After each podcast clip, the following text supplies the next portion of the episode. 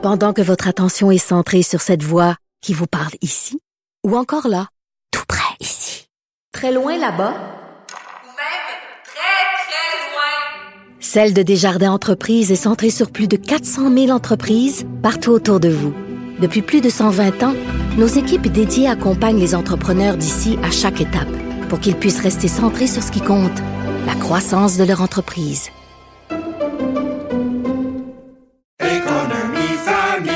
Ici Ricardo. Et Émilie, marchand d'IGA. On a envie de vous inspirer à bien manger. À moins de 5 la portion. Suffit de repérer les produits valeurs sûres et de les cuisiner avec une de nos recettes. Les valeurs sûres, c'est bien pensé, hein? Bien sûr! Détails sur IGA.net. Cube Radio. Du, du, du, Trisac. L'o- L'original. Radio. Du Trisac. Votre plaisir coupable. Cube Radio. Bonjour tout le monde, euh, bon vendredi. Euh, on est quoi? On est le 10 mars. Euh, J'espère que vous allez bien. Euh, on, vers, euh, je sais pas, vers 13h, on aura Jean-François Dumas d'Influence Communication pour faire comme le bilan de la semaine. Et, à- et à midi, on va vous parler de quelque chose de désagréable, d'inconfortable, de malaisant. Et, euh, mais qui est euh, incontournable, euh, c'est euh, les tests pour euh, le cancer colorectal. Je sais, tout le monde grince des dents, plisse des yeux, dit ah non, ça me tente pas. C'est juste que ça pourrait peut-être sauver votre vie. Puis je sais que les gars, les hommes, nous autres, on est tous là, là puis on dit oh non, pas se mettre quelque chose dans le trou fignon, pas, un, on joue pas avec nos orifices ça peut éviter le cancer. Tu il me semble que ça vaut la peine. Alors, c'est ce qui s'en vient à l'émission. Antoine Joubert est avec nous, chroniqueur pour le guide de l'auto. Antoine, bonjour. Bonjour, et c'est pas moi qui va vous parler de ça. Euh, non, es-tu allé, toi, pour, pour ton, euh, pour des tests, là, pour euh, la coloscopie? As-tu fait, as-tu fait tout ça, là? Ben, à 46 ans, j'ai eu droit à mon premier test cette année. OK, t'es bon. Bravo. Bravo. Faut en parler. Faut en parler ouvertement, Antoine. Moi, il y a beaucoup de gars qui t'écoutent. Il y a beaucoup d'hommes qui t'écoutent. Vous autres, là, dans parler de voiture, de temps en temps, profitez-en. Puis euh, incitez les, les hommes à y aller, là, parce que c'est niaiseux. Tu sais, c'est niaiseux, puis ça sauve des vies, fait que ça vaut à peine. Ben oui, absolument. OK. Euh, Parle-nous de. Hey, moi aussi, je suis allé sur le site de la SAQ Click hier, là, Ouais. ça clique. Je, me suis, je me suis enregistré, puis là, je sais pas, il faut qu'il m'envoie quelque chose par le courrier. T'as-tu ça aussi?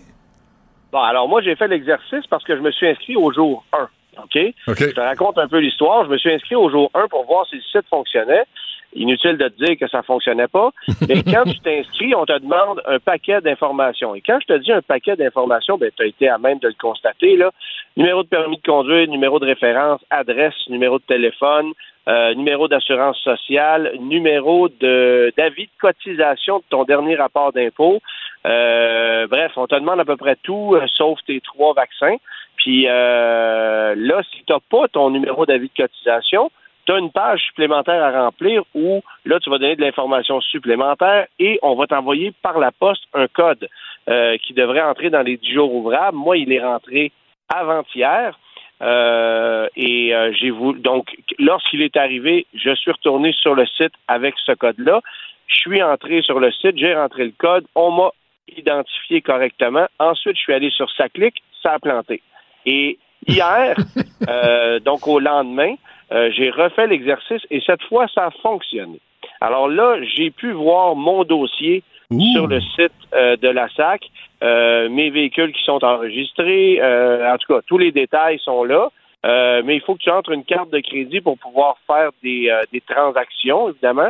Euh, et Ah, c'est ça. C'est ça que c'est là où j'ai fait. Puis j'avais autre chose à faire, Antoine. C'est là où j'ai arrêté. Je me dis pourquoi ils veulent que j'aille sur mon compte de banque puis mon pourquoi Voilà. c'est pour payer mes transactions? c'est pour payer tes transactions. Mais ce qui est quand même nouveau, c'est que jusqu'ici, la SAAQ, quand tu allais dans un bureau de la SAC, n'acceptait pas les cartes de crédit. C'était chèque, imagine-toi en 2023, C'est des chèques. Euh, c'était chèque, argent comptant ou paiement débit, mais on n'acceptait pas de carte de crédit. Alors que là, sur un site transactionnel comme celui-là, tu peux payer désormais avec une carte de crédit. Euh, C'est ça, une bonne affaire. la nouveauté. C'est une bonne Mais, affaire, ça, euh, Antoine? Mais donc, à partir du moment où tu as entré ta carte de crédit là-dessus, tu pourras faire des transactions en ligne. Pas juste payer ton permis de conduire ou, euh, ou tes, tes, euh, tes enregistrements, ton immatriculation, mais tu pourrais jusqu'à euh, faire une transaction en ligne avec un tiers si tu achètes un véhicule et tu fournis les documents nécessaires, ben tu n'as pas besoin de te déplacer à la SAC. Alors ça, c'est tous des trucs que je vais tester dans les prochaines semaines. Mais disons que je te dirais que c'est la première bonne nouvelle que je suis capable de te donner en euh, 20 jours d'existence du site web. OK, mais attends, Euh, attends, Antoine. Est-ce que ça veut dire, là, ben, par exemple, tu me vends une voiture. Là, Oui. on, on va, on va chez nous, j'embarque, j'ouvre mon laptop, puis là, on rentre nos données et on peut procéder à toute la transi- transaction à partir de mon ordinateur. Exactement. C'est-à-dire que moi, je suis, euh, je suis l'acheteur, tu es le vendeur.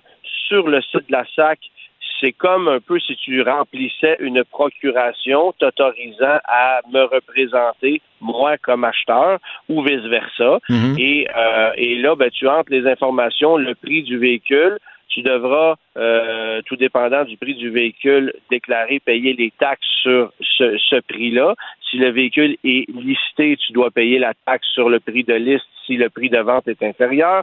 Euh, tu sais, y y, il y a beaucoup de détails comme ça. Mais et, là, évidemment, à chaque étape que je te nomme, il faut que ça fonctionne là. Euh, j'ai pas fait le test encore parce que il y a beaucoup de chances que ça plante, mais euh, mais techniquement c'est comme ça que ça devrait procéder. Si bien que là, tu devrais pouvoir transférer le véhicule et imprimer ton immatriculation temporaire jusqu'à ce que tu reçoives la plaque par la poste. Mieux encore, Ouais. tu pourrais éviter de recevoir une plaque par la poste et conserver la plaque de l'ancien propriétaire. Donc, la plaque est désormais transférable d'un propriétaire à l'autre et peut rester sur le véhicule. Fait que ça facilite la tâche dans certaines transactions, mais encore faut-il que ça fonctionne. Mais- Euh, mais- et mais c'est un tout- exercice que je vais tester prochainement. Mais c'est tout bon, ça. C'est, c'est, c'est une vraie progression, là. On avance dans le temps et en technologie. Ben, le contraire aurait été inquiétant et je Oui. te dirais que jusqu'à maintenant, on est pas mal inquiet, là. Ouais, ouais, je Mais, comprends. euh, mais, Mais- oui, oui, effectivement, c'est, ça va faciliter la tâche. euh, ça va faciliter la tâche à, à bien des gens. Et c'est sûr que pour, pour des transactions routinières, c'est, certain que c'est un avancement. J'ai un petit peu de misère avec le fait que euh, tu, tu dévoiles ton arme au complet sur un site web pour pouvoir euh, payer tes plaques, là, parce que tu donnes toute ton information. Là. Quand tu dis toute ton information, c'est Ouais. secret pour la SAC. Là. Ouais. Euh, mais mais mais sinon, c'est oui, c'est un pas en avant. Mais encore faut-il que ça fonctionne. Mm. Puis j'ai encore un peu de misère à comprendre comment tout ça a pu coûter un demi-milliard de dollars. tu sais. Bienvenue dans le club. On est plusieurs à se poser la question. Puis, euh, puis je pense que si, sincèrement, là, Antoine, si les, les, les élus veulent convoquer Erika en commission parlementaire, j'espère qu'on va convoquer IBM aussi et qu'on Ben ait, oui. qu'on ait le, le détail de cette facture de 500 millions et ça va coûter combien pour entretenir ce site-là? là?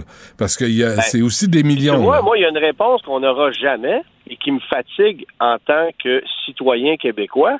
Combien la SAC a perdu depuis un mois et demi alors que les transactions n'ont pas été faites? Hmm. Parce que, as-tu idée, le site a été fermé 20 jours et là, depuis 20 jours, il se passe, on, on, on transige à raison de quoi? 10-15% de ce qu'on pourrait faire normalement? Euh, J'ai encore parlé hier à un commerçant d'automobile qui, qui a plus de 40 véhicules dans sa cour qu'il a acheté et qu'il n'est pas capable de mettre à son nom. Parce Ah que le système plante à tout bout de champ. Ouais. Alors, Faut, faut que ça se oui, il y règle. aura amélioration, là. Je comprends, il y a, il y a ce qu'on appelle en, en bon français un work in progress, mais quand même, euh, pour, pour un site qui a été fermé trois semaines et qui a coûté un demi-milliard de dollars, tu sais que un demi-milliard de dollars, c'est le sixième du pont Champlain. Ben oui. Non, non. Et puis c'est, euh, c'est une partie d'un nouvel hôpital pour l'Est de l'île. Euh, je veux dire, c'est beaucoup d'argent. Ben, en, en fait, euh, ce que j'ai trouvé comique, on a, on a trouvé, mon collègue Germain Goyer et moi, en ligne, un article qui avait été écrit il y a quelques années, euh, suite à, à- au coup d'une élection.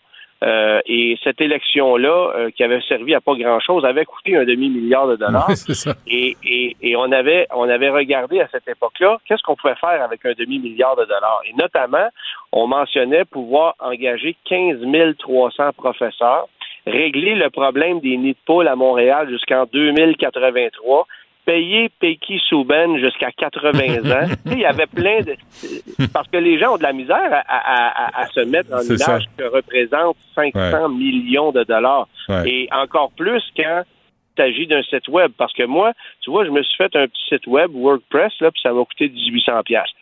C'est un peu plus simpliste, Oh, je te l'accorde. mais mais euh, l'écart entre 1800 dollars et 500 millions est un peu considérable. Ah oui, non, non. Faut... En tout cas, on va, on va suivre ça. Là. Tiens-nous au courant, Antoine, euh, Ouais, de, de, de ce, ça clique euh, ou ça clique pas pantoute. Euh, Ouais. les, les, les nids de poules, tu l'as mentionné, là, ça, euh, c'est, c'est un problème qu'il faut régler, mais qui ne se règle pas. là. Ben, c'est un problème qui ne se règle pas parce que, écoute, là, euh, le- le- c'est- et, et- et pourquoi je t'en parle cette semaine, c'est parce que j'ai explosé une roue d'Alfa Romeo cette semaine dans un nid de poule à Montréal en tournant un coin de rue. Euh, c'était un nid d'autruche, fait que la roue a pas pu résister, alors ça a coûté une jante. Puis oui, euh, semble-t-il que tu peux faire des réclamations, mais tu sais, vas-tu te battre contre la ville, contre Ben l'administration, contre toute le- la lambinerie, qui- ça n'a aucun bon sens. Les rues sont dans un état exécrable. On a l'impression d'être euh, à Beyrouth. Là. Ça ça a aucun bon sens. Là. Je circulais sur la voie de service du métropolitain sur, sur là, dans le coin de Christophe Colomb cette semaine. Écoute, sérieusement, là, si tu as une voiture un peu sportive, en fait, si tu pas un VUS avec des pneus agressifs, là, ça va déjà pas bien. C'est- ah non, c'est rendu que c'est justifié de se promener en Hummer ou en Jeep euh, à Montréal. Carrément. Ben, carrément, parce qu'il y a des chemins de terre, il y a des chemins de gravel, des chemins de terre qui sont plus lisses et plus confortables que ça. C'est sûr, là. Ouais. Et alors, mais, mais qu'est-ce qu'on fait? Ben, là, tu vas m'envoyer un col bleu. Non, tu vas m'envoyer six cols bleus, tu vas me patcher ça, puis dans trois semaines, ça va être à recommencer. Ouais, On les voit faire à chaque printemps. Ouais. C'est- C'est effrayant. Mais sais-tu ce qui est extraordinaire là-dedans, Antoine? C'est quand t'en parles là, à M. Sabourin, tous les, les responsables de la ville de Montréal, là, ils te répondent tous, puis tu l'as sûrement vécu, qu'ils font un job exemplaire, qu'ils travaillent Ben fort, que c'est très beau, alors qu'ils sont pas capables de reconnaître que c'est toujours un job de cochon, puis c'est du patchage. Non, c'est ça. Mais ils vont mettre des belles lignes dans des pistes cyclables avant de préparer des trous. Ça, on est tous d'accord là-dessus. Mais c'est ça la vérité. Là. Les pistes cyclables sont très, très belles. Ouais. C'est ça, ça, euh, sont impeccables. Il y a des pots à fleurs, il y a tout ce que tu veux. Mais euh, les routes, par exemple, ça, c'est une autre affaire. Ouais. Je sais pas en taxe, par exemple, ce qui rapporte le plus. Ça Je serait sais le fun pas. de. de- Tu sais quoi? de- Enfin, bref. J'ai fait l'exercice, j'avais M. Sabourin, là, qui est le porte-parole de la ville, là, qui est vraiment très Ouais. bon. Puis je lui ai dit, écoutez, juste pour l'exercice ensemble, là, moi, chaque matin, je passe sur Saint-Antoine, je tourne sur Saint-Hubert, et ce coin-là, où juste l'accès au pont Jacques-Cartier, c'est des crevasses. Et là, ça a, Ah pris, oui. ça a pris comme deux, je dirais dix jours. Et là, j'ai vu qu'ils ont patché les trous. Mais c'est, mais tu devrais voir la job de cochon qui a été faite. C'est, du gaspillage euh, éhonté. Ben, moi, je me souviens de l'année passée, j'avais vu une voiture dont la roue s'était déjantée parce que j'ai vu la voiture littéralement sauter devant moi parce qu'elle a fait un changement de voie à la sortie du pont Jacques-Cartier. Euh, pour bon, tu sais, il faut que tu retournes pour aller sur Notre-Dame Ouais. ou tu continues pour monter euh, vers Sherbrooke. Mhm. Alors, cet anneau-là était tellement démoli, j'ai vu la voiture littéralement sauter d'une voie à l'autre parce qu'elle avait frappé un nid de poule et la- le, le pneu se déjanter. On a c'est pas une crevaison, là. Le pneu a carrément sauté parce que le coup a été trop grand. C'est.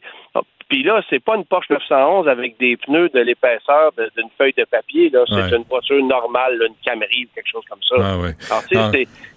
Ça marche pas. Là. C'est, c'est, c'est, c'est rendu critique. Puis évidemment, ben, c'est toujours de la faute du conducteur. Hein? Toujours, puis prenez les transports en commun, c'est tout.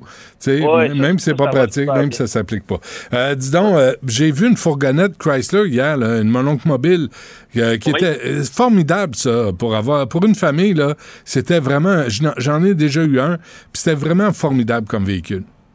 Ben écoute, moi, là, je, je- je racontais une histoire il y a pas longtemps.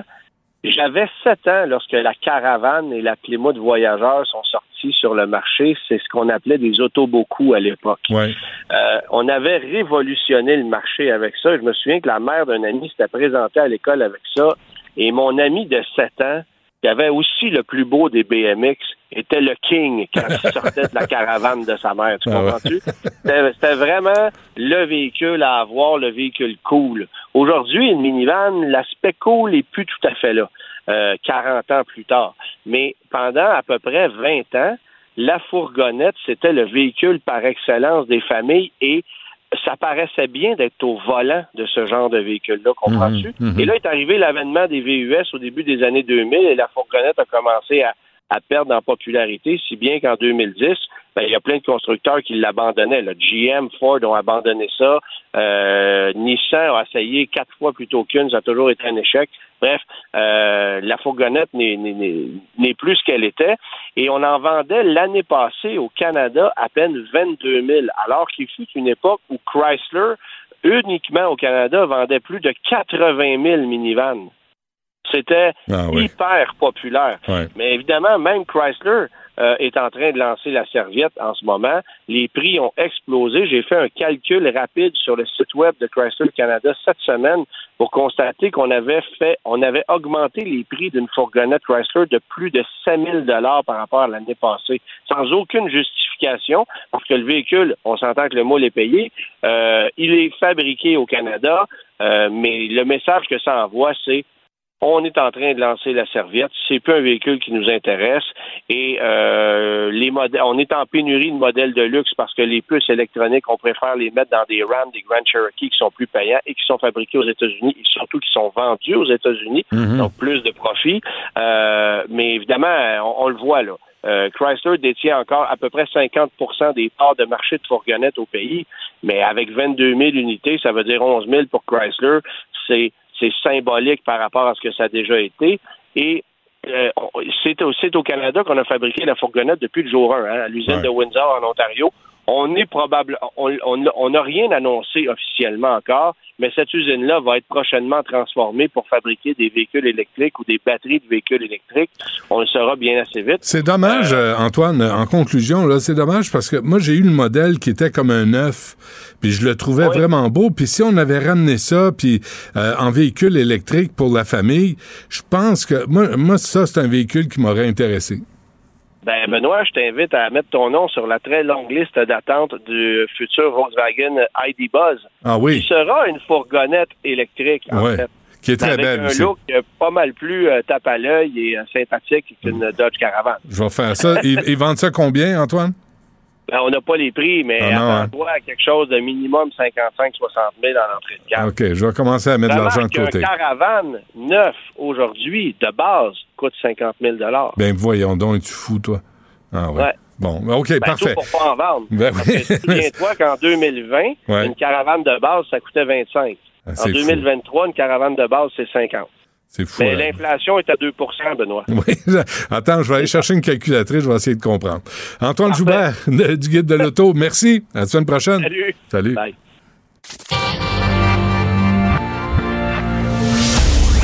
Du Trisac.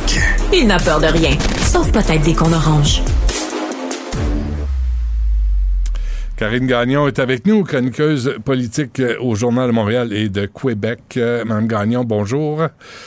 Est-ce que, Salut. euh, bonjour Karine, est-ce que est-ce qu'Éric Kerr euh, devrait démissionner selon toi? Ben, sérieusement, là, euh, je trouve qu'il s'est euh, extrêmement discrédité. Il s'est mis une cible dans le dos lui-même. Il a fait ça tout seul. Tu sais, parce que dans le fond, quand tu regardes euh, ce- ce- son poste, la définition de son poste, euh, ses, ses responsabilités, c'est clair qu'il est responsable en quelque part de ce fiasco-là à la SAC. Euh, tu sais, on apprend là ce matin que en fait, il avait été avisé dès cet été que le plan de communication était pas solide. Moi, j'ai regardé quelques communications qui ont été faites par la SAC, là, puis je comprends même pas. Euh, j'écoute ça puis j'ai plein de questions. Tu sais, parce que moi, je suis dans ces maudites démarches-là en plus là, de Ah oui. devoir aller, euh, oui, yes, de devoir aller renouveler mon permis de conduire, ma carte d'assurance maladie. Puis, tu sais, on nous dit des, des choses, il y a des informations qui sont véhiculées, je comprends pas, j'ai des questions. Alors, imagine-toi quelqu'un qui est pas à l'aise avec le système informatique. Mais bref, Monsieur Kerr, là, cette semaine, là, Benoît, là, il avait l'air du gars qui était assis les deux pieds sur le pouf, qui regardait le show des gens qui attendaient en, en file à la- dans les différentes succursales de la SAC, puis qui se tapaient ses cuisses en mangeant du popcorn. Ouais, tu sais, je veux dire, là, à il un moment donné... il demandait des éloges. Il dit on devrait avoir des éloges. pour- Sérieusement, là, je sais pas qui l'a conseillé à travers ça. Puis c'est pas sa première sortie hein, qui a pas d'allure. Mm. Il en a fait plusieurs. Il en avait fait une là, euh, contre le maire de Québec sur le tramway. On dirait que ça y arrive souvent là, de, de soit d'être mal conseillé ou d'être impulsif ou d'avoir un gros ego. Tu sais, je sais pas trop là qu'est-ce qui se passe dans son cas, mais As-tu as-tu- as-tu tu regardé? As-tu regardé? Excuse-moi, mais as-tu regardé? Moi, j'ai fait l'exercice, là. C'est Nicolas Lachance et Jean-Nicolas Blanchet, là, qui ont mené le, le- le dossier, je pense que tu le sais, là, de, sur le bordel informatique. Le nombre de citations, ce serait le fun de, qu'on sorte ça, là, dans le journal. Le nombre de citations d'Éric Kerr sur le gouvernement, à propos du gouvernement, soit libéral, soit péquiste, où il disait, moi, quand je vais être au pouvoir, m'a régler ça, puis l'incompétence, il n'y en aura pas, puis c'est scandaleux, puis c'est écœurant, puis de- et, et là, il devient ministre, puis il puis c'est un touriste. Ben, si ma mémoire est bonne, il le surnommait même dans les médias le shérif de la CAQ, là, Ouais. tellement lui, il allait rétablir l'ordre. Alors, tu sais, ça, ça devient quand a même assez hein. impardonnable. Ouais. Puis, tu sais, tu, tu compares, Benoît, c'est ça que j'allais te dire, la, la réaction de Geneviève Guilbeault, la ministre des Transports, et d'Éric Kerr, je veux dire, je pense qu'il devrait prendre des notes, là. Il s'est vraiment discrédité, là. Il- tu tu, c'est comme si lui, il avait regardé tout ça passer puis qu'il était responsable de rien parce qu'il chapeaute toute cette transformation numérique-là. Mais Karine, on est en train de se faire enfiroiper par Geneviève Guilbeault. Parce que d'abord, elle est revenue de son voyage en Europe, euh, Suède ou Norvège, je ne me souviens plus, une journée et quart plus tôt, alors qu'elle a annoncé sans fracas, et qu'alors elle est partie pendant la crise. Elle n'aurait pas dû partir pendant la crise. Elle revient, puis elle trouve quoi? Oui, quelques amendements, là, des, des repas, des sursis. Mais elle dit, mettez une roulotte là, pour les gens qui attendent, vont avoir moins fret. Elle n'a pas réglé le problème zéro pantoute. Ben, moi, je suis obligée de dire que je trouve qu'elle a assuré quand même. Tu sais, est arrivée, les mesures qu'elle a prises, ça fait en sorte que déjà les temps d'attente ont diminué. Donc, je me dis, il y a peut-être de l'espoir pour moi. Là, écoute, j'ai rendez-vous la semaine Ben, prochaine. mais excuse-moi. Karine, mais elle aurait dû faire ça avant de partir. Je sais pas pourquoi elle avait besoin d'avoir une crise à ce point-là pour allumer. Elle non plus, elle a pas Mais en allumé. même temps, Benoît, il y a des, il y a des dirigeants à la SAC, puis il y a quelqu'un qui s'occupe de la transformation numérique. Il y a Fait que oui, elle, elle a une part de responsabilité, mais je pense qu'elle l'a mieux assumé que M. Je pense que qu'elle a une meilleure relation publique. Elle a des meilleures personnes aux relations publiques, puis elle nous a enfiroipés. Puis s'il y a une, commission parlementaire, Éric Kerr, Geneviève Guil- Guilbeault et IBM, parce qu'il faut savoir où sont allés les 500 millions. Moi, je vais Mais avoir les la facture de au la SAC, détail. Benoît, on peut pas. Aussi. Ouais, mais on peut pas, Aussi. on peut pas soustraire à tout ça les dirigeants de la SAC. Ah Qu'est-ce ouais. qu'ils ont fait? Comment ça se fait qu'on a donné ces contrats-là? Je lisais euh, ton expert, là, euh, Jacques Sauvé, à qui tu parlais hier. Il était super bon avec son analogie, son analogie sur Air Canada. Imagine-toi, parce que, tu sais, la SAC a fermé ses systèmes informatiques pendant quoi? Trois semaines? Imagine-toi qu'une entreprise comme Air Canada fait ça. Ben oui. Tu sais, je veux dire, c'est un service public. On a besoin, tout le monde a besoin de renouveler son permis de conduire, de régler différentes transactions. Là, tu sais, maintenant, c'est les cartes d'assurance maladie et tout. Fermer le système trois semaines. Moi, j'en revenais pas qu'on en était venu à la conclusion que ça, c'était normal de, de procéder comme ça. Alors qu'il y a des, il y a des, il y a des, certainement des, des processus, là, qui, qui peuvent permettre d'avoir un service en continu. Mais je t'écoute, euh, Karine, là, puis imagine Québécois dit, là, faut faire une transition numérique, on ferme tout pendant trois semaines. Imagine une compagnie privée faire ça. Ouais. Tu sais, tu dis, attends une minute, là, je pense qu'il y a un patron qui va dire, euh, il faut que je te parle. Parce que toi, mon Un dessin, tu peux oui. pas, tu peux pas fermer la shop parce que t'as pas prévu une, un- une période de transition entre les technologies. C'est quand même aberrant, là. Ben, quand même très aberrant. Puis, tu sais, on n'y connaît rien en technologie informatique, mais le gros bon sens veut que c'est impossible qu'il n'y ait pas de méthode de transition plus efficace que ça. Mm. Puis, tu sais, tout ce que ça va avoir coûté, euh, en termes d'installation de système, mais aussi d'impact, là, de tout ce qui se passe, tout ce qui est retardé. Hmm. Euh, Les ventes de gens qu'on voitures. doit embaucher en catastrophe, oui, Ouais. aussi. Antoine me Euh, parlait de ça. Là. le- Il y a un des, des vendeurs, des revendeurs de voitures euh, d'occasion, parce qu'on ne dit plus voiture usagée, mais voiture d'occasion. Puis il dit là, il est pogné avec parce qu'il peut même pas se les inscrire à lui-même pour pouvoir les vendre plus tard. C'est, c'est, il y a- mais, mais les fonctionnaires de la SAC ne voient pas ça, eux autres. Là. Ils vivent pas ça, ces gens-là. Ben écoute, on a un reportage ce matin qui dit que tout le monde le voyait venir, sauf ceux qui étaient responsables du programme, que les lumières avaient été allumées, les lumières rouges avaient été allumées. Tu sais, Ricard, quand il dit euh, Oh, on avait tous les feux verts, là, tout Ben était oui. correct. Hum, je sais pas qui a fait les briefings, mais c'est pas ça qu'on entend, là. Il est C'est peut-être pas ça qu'on daltonien. entend du tout, là. Il est peut-être daltonien, Ah, je sais Ricard, pas. là. Enfin, je pense qu'il faudrait que tu t'achètes des nouvelles lunettes. Il y a Ouais. besoin d'un rendez-vous chez Mais est-ce qu'il est-ce qu'il doit démissionner? Parce qu'il il avait promis d'être tellement performant, lui. Il a, tellement promis, il a tellement planté. Martin Coiteux, à un moment donné, en 2014, là, Karine, j'ai- trouvé ça. En 2014, le Québec, le gouvernement du Québec a mis pour un milliard, un milliard en 2014 en consultant en informatique. Un milliard pendant une année. Où est allé cet argent-là? Ça se peut pas, tu sais, com- comment se fait qu'ils sont payés 2000, 3000 pièces par jour, les consultants en informatique? Qu'est-ce que Calis, ils comprennent de plus que toi puis moi? Les consultants en informatique avec leur petit étui en plastique, puis leur stylo bic, là, qui, qui dépasse, puis là, tu sais, c'est des nerds. Comme depuis quand on paye des nerds 3000 pièces par jour? Karine, on les battait dans le cours d'école avant. Comment ça? Benoît, elle va pas là. ben écoute, je sais pas. je sais pas s'il doit démissionner, mais il s'est discrédité. Alors, si c'est discrédité, est-ce qu'il a encore la crédibilité pour être ministre puis Ouais. affirmer que lui, tu sais, il allait tout régler, là, comme tu- on le disait tantôt? Mm. Pas certaine. Là, écrivez-moi euh, Je pense pas. que les oppositions euh, sont pas, sont, sont- vont certainement réclamer sa tête.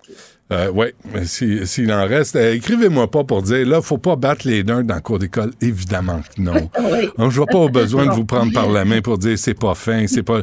Vous savez, je fais exprès, là. C'est juste pour rire. On vit une drôle d'époque. Karine Chabot. Oui, il faut Euh, marcher sur des œufs quand oui. on fait de l'humour. Puis puis euh, j'arrive à ton autre sujet, là, les attaques sur les médias sociaux. Ça, euh, ça c'est sérieux envers les femmes. C'est comme c'est c'est monnaie courante. Là.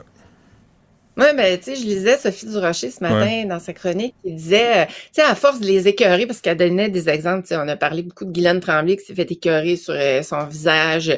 Euh, là, il y avait Marie-Lou qui aurait dû avoir les cheveux attachés euh, dans une émission de Salut Bonjour. Puis là, tu sais, écoute, ça pleut, là, tu sais, quand t'es une, une femme Mais ça, c'est pas grave, ça. Les cheveux attachés, ma mère me disait ça. Si tu fais à manger, attache tes cheveux, mets-toi une casquette, mets-toi un chapeau. Moi, je suis d'accord. Moi, quand j'ai vois le Christian Bégin, tout poilu, là, où, euh, tu sais, ils sont tous hirsutes, puis ont la face au-dessus des casseroles, moi, je vais pas manger là, c'est certain. Oui, mais ce qu'elle disait, c'est Marie-Lou, c'est euh, y a-tu y avait-tu bien du monde qui font le commentaire à Ricardo sur ses cheveux pas de filet quand il fait la cuisine? Ben, on C'est vrai, devrait. Moi, je lui ai C'est dit. ça la différence, il y a un double standard. Non, Il y a ça- un double non, standard. on le dit aussi. C'est pas parce qu'on dit à une femme que là, tout à coup, c'est scandaleux. Moi, je l'ai dit à Ricardo, j'ai dit à Ricardo qu'il faisait jamais sa vaisselle. C'est qu'il arrête avec ses recettes à huit sauces. C'est pas toi qui fais ta vaisselle. Puis il me l'a dit, non, c'est vrai, c'est pas moi qui fais la vaisselle. Fait qu'on est capable de critiquer les hommes et les femmes. Quand c'est sur leur apparence Ben, moi, je- là, c'est fatigant. Ouais, mais peut-être que toi, tu trouves que tu critiques également les hommes, les femmes, mais si on faisait un décompte, moi, je suis pas sûre qu'on arrive égal. Puis c'est c'est ça, c'est sur l'apparence. Mais tout ça mis ensemble, Hmm. le danger, puis c'est ce que Sophie écrivait, c'est qu'on on va finir par éloigner les femmes de l'espace public. Puis ça, ça m'inquiète, puis ça me frustre, parce que quand j'étais plus jeune, je me disais, bah, tu sais, ça évolue, on va venir à, Ouais. à quelque chose, on va avancer, mais au contraire, j'ai l'impression que ça régresse, puis je suis de moins en moins jeune, puis je me dis, Hi, pour moi, euh, Hey, je serai plus sur la terre. Attends une minute, euh, là. T'as- pas, euh, T'as pas lu l'article euh, dans la presse de Dominique Olivier qui se félicitait d'avoir des élus à 72% féminins? À la ville de Montréal? Non, mais attends, papa, ben, écoute, t'as- oui, ça puis il y a- évolue, y a une politique. Ben, il y a une politique, mais on n'a pas la même à Québec. Là. Tu sais, cette semaine, justement, je faisais le portrait des, des, euh, des dirigeants dans la région de Québec, des grandes institutions publiques, des villes et tout ça. C'est un portrait presque exclusivement masculin. Alors, tu sais, la ville de Québec vient d'annoncer que là, ils, ils resserrent leurs objectifs. Ouais. Tu sais, on est encore là-dedans. Ben non, mais, pas. Karine, excuse-moi, mais vous êtes au moins 10 ans en retard sur Montréal. Acceptez-le. Qu'est-ce que je fasse? tu sais, vous. Ben, pas à tous les niveaux, tu sais, si t'as si t'as peur des cônes oranges, à Québec. ah oui, non, là, t'as raison en désespoir. C'est. Oui, oui. Écrivez-moi pas pour dire Plusieurs sujets. Là, écrivez-moi pas pour dire que euh, Québec est à... Ben non, c'est des blagues. Tu sais, c'est... c'est- Je déjà à bout. Mais, mais Mais à effectivement... ce niveau-là, je te le donne, par contre. Ouais, non, mais, mais Ouais. tu vois, c'est hier... peut-être parce qu'il y a une mairesse. Oui, oui, mais, mais hier, j'avais Mme Attif, sauf erreur, là, qui me disait, oui, mais la réalité dans les métiers, chez les fonctionnaires, c'est pas ça. Les femmes sont intégrées aux autres groupes, minorités visibles, invisibles, autochtones, et là, tout à coup, les femmes deviennent juste un autre groupe. Euh, pour les, les quotas d'embauche, ce qui fait que ça joue à votre désavantage. Et euh, en Oui, passant, on- je te laisserai sur la question euh, suivante, euh, Karine. Je te donne une semaine pour me répondre. C'est quoi une femme? Ouais, je sais. Je sais, puis c'est ça, ça fait en sorte qu'on est de plus en plus dilué et nos préoccupations aussi. Mm. Euh, ça, euh, je te, l'accorde, là. Mais est-ce que je te Euh, relance la semaine prochaine là-dessus ou, euh, ou c'est ça ta réponse puis on n'en parle plus? Qu'est-ce que c'est une femme? Euh, non, ouais. OK, je vais y penser. On, on vient qu'on le sait trop. J'attends. En fait, là, euh, Moi, j'ose pas me prononcer. Ouais, je euh. Moi, je, je pense que je suis un homme. Je suis pas certain. Des fois, euh, je, Ouais. je suis pas sûr. Tu sais qu'on peut faire... moi non plus, je suis certaine. Je suis certaine de ce que je suis. En Bon, fait, ben, ça, il va falloir que je te prépare un rapport. Prenons clair, le temps, là, prenons euh, le temps d'y penser avant de répondre n'importe quoi. Karine Gagnon, merci. Salut, à la semaine Merci, prochaine. Benoît. Bonne fin de semaine. là. Tu vas me faire travailler toute la fin de semaine. Je suis désolé. Salut. Pendant que votre attention est centrée sur cette voix qui vous parle ici, ou encore là, tout près ici, très loin là-bas, Ou même très, très loin. Celle de Desjardins Entreprises est centrée sur plus de 400 000 entreprises partout autour de vous. Depuis plus de 120 ans, nos équipes dédiées accompagnent les entrepreneurs d'ici à chaque étape pour qu'ils puissent rester centrés sur ce qui compte, la croissance de leur entreprise.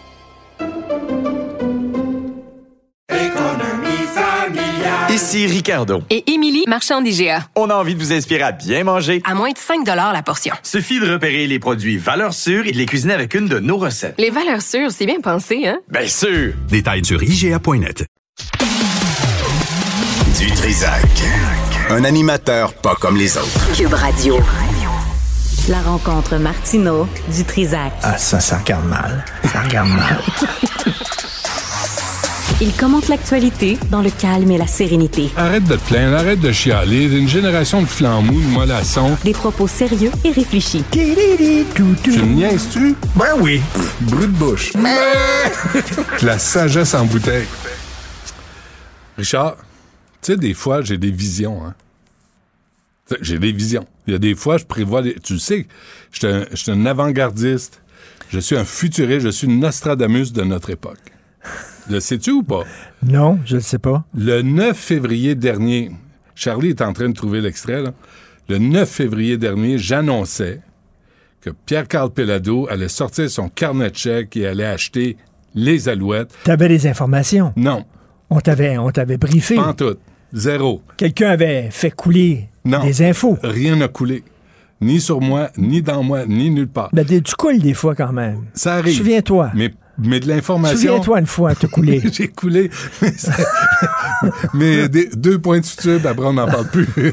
mais, mais, mais finalement, Pierre-Carl Pelado achète les alouettes et c'est une excellente nouvelle. Puis là, des fois. Ça, il va mettre, ça, ça veut dire Il va qu'il mettre l'argent. des joueurs francophones. Ben, Parce déjà. qu'on sait que c'est important pour mais, Pierre Carl. mais déjà, Mario Cecchini, alors qu'il était président des Alouettes, et, avait un plan, là. Et euh, pour, pour aller vers ça, là. Tu sais, Déjà, il engageait des joueurs Je ne suis québécois. pas, je suis pas un grand connaisseur de football, mais ce que je sais, c'est qu'on a du bon football universitaire Ouais, ouais. euh, au Québec. Ouais. Euh, Tu sais, l'équipe, euh, l'équipe de Québec, de l'Université. Laval, l'équipe de l'Université de Montréal, ils sont bons. Là. Christy, euh, ma- Mais, mais tu vois, il y a le stade. J'espère que là, on va, on va s'occuper du stade parce que moi, j'avais des billets de saison à un moment donné. Avec euh, la famille. On y allait, puis on, je pense qu'on est allé deux ou trois fois. Moi, je suis allé une couple de fois. C'est le fun en maudit, Oui, quand même. c'est- le fun. Le stade, le stade Perceval Molson, c'est le fun. Ben, pas tant. Moi, j'aimais pas bien ben ça parce que tu vois mal. T'es assis, c'est des bancs c'est en, en métal. C'est pas confortable, c'est pas le fun. Euh, Amène se- ton petit coussin, apporte ton petit coussin. Mais se rendre là, c'était l'enfer. Oui, non, stationner là, c'est pas évident. Stationner là, c'est pas évident. Pas en tout. Puis, ou prendre le métro, tu sais, même il n'y a pas de métro à proximité. Fait que j'espère que là, ils sont. Puis, là, j'espère que M. Perrado prévoit qu'il va y avoir des pertes là, dans les Les joueurs, années. les joueurs des Alouettes ont, ont tout un, sideline, hein. ils ont tout une, une job, parce que c'est pas, pas une job à temps plein, ils ne vivent pas Ah, que pas des de ça.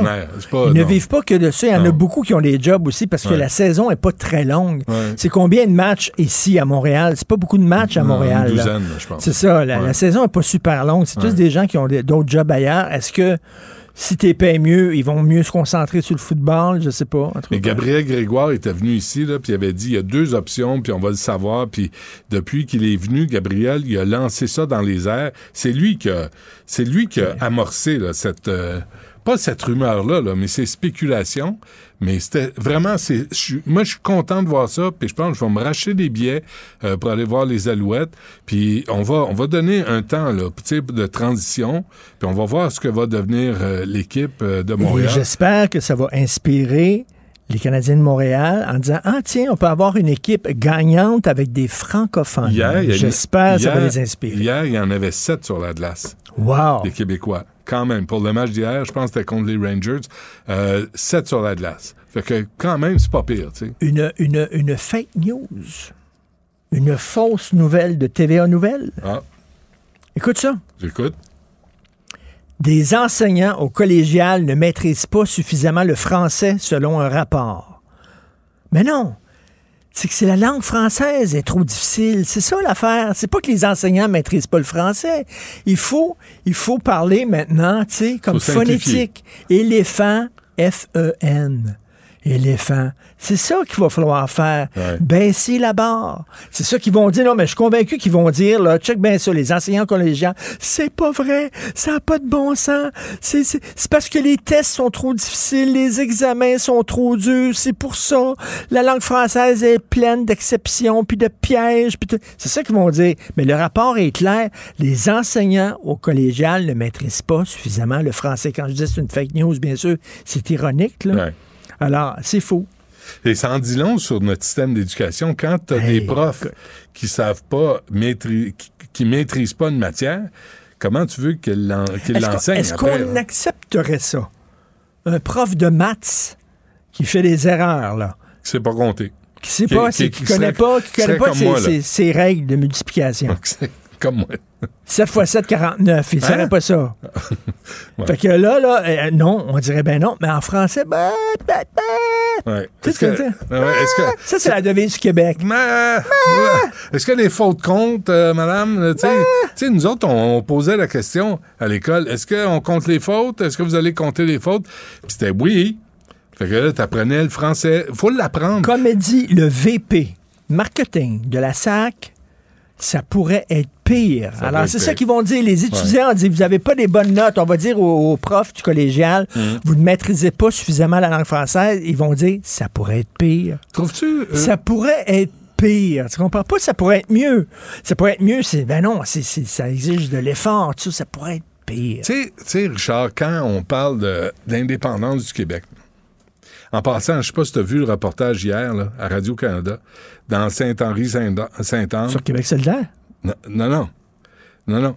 Euh, la, la journaliste va dans, le- dans l'arrondissement, là, dans la circonscription, dans le comté, euh, débarque là, puis fait des entrevues, euh, don- donne un, tu sais, un- présente le, le quartier, Pointe-Saint-Charles. Et il parle, elle parle à des, euh, des gens, des habitants, des résidents. Après, ils vont voir euh, euh, M. Ballinger puis Tanguay pour Oui. le Parti libéral. Oui. Après, ils vont voir euh, Clich-Rivard et Nadeau-Dubois pour Québec solidaire.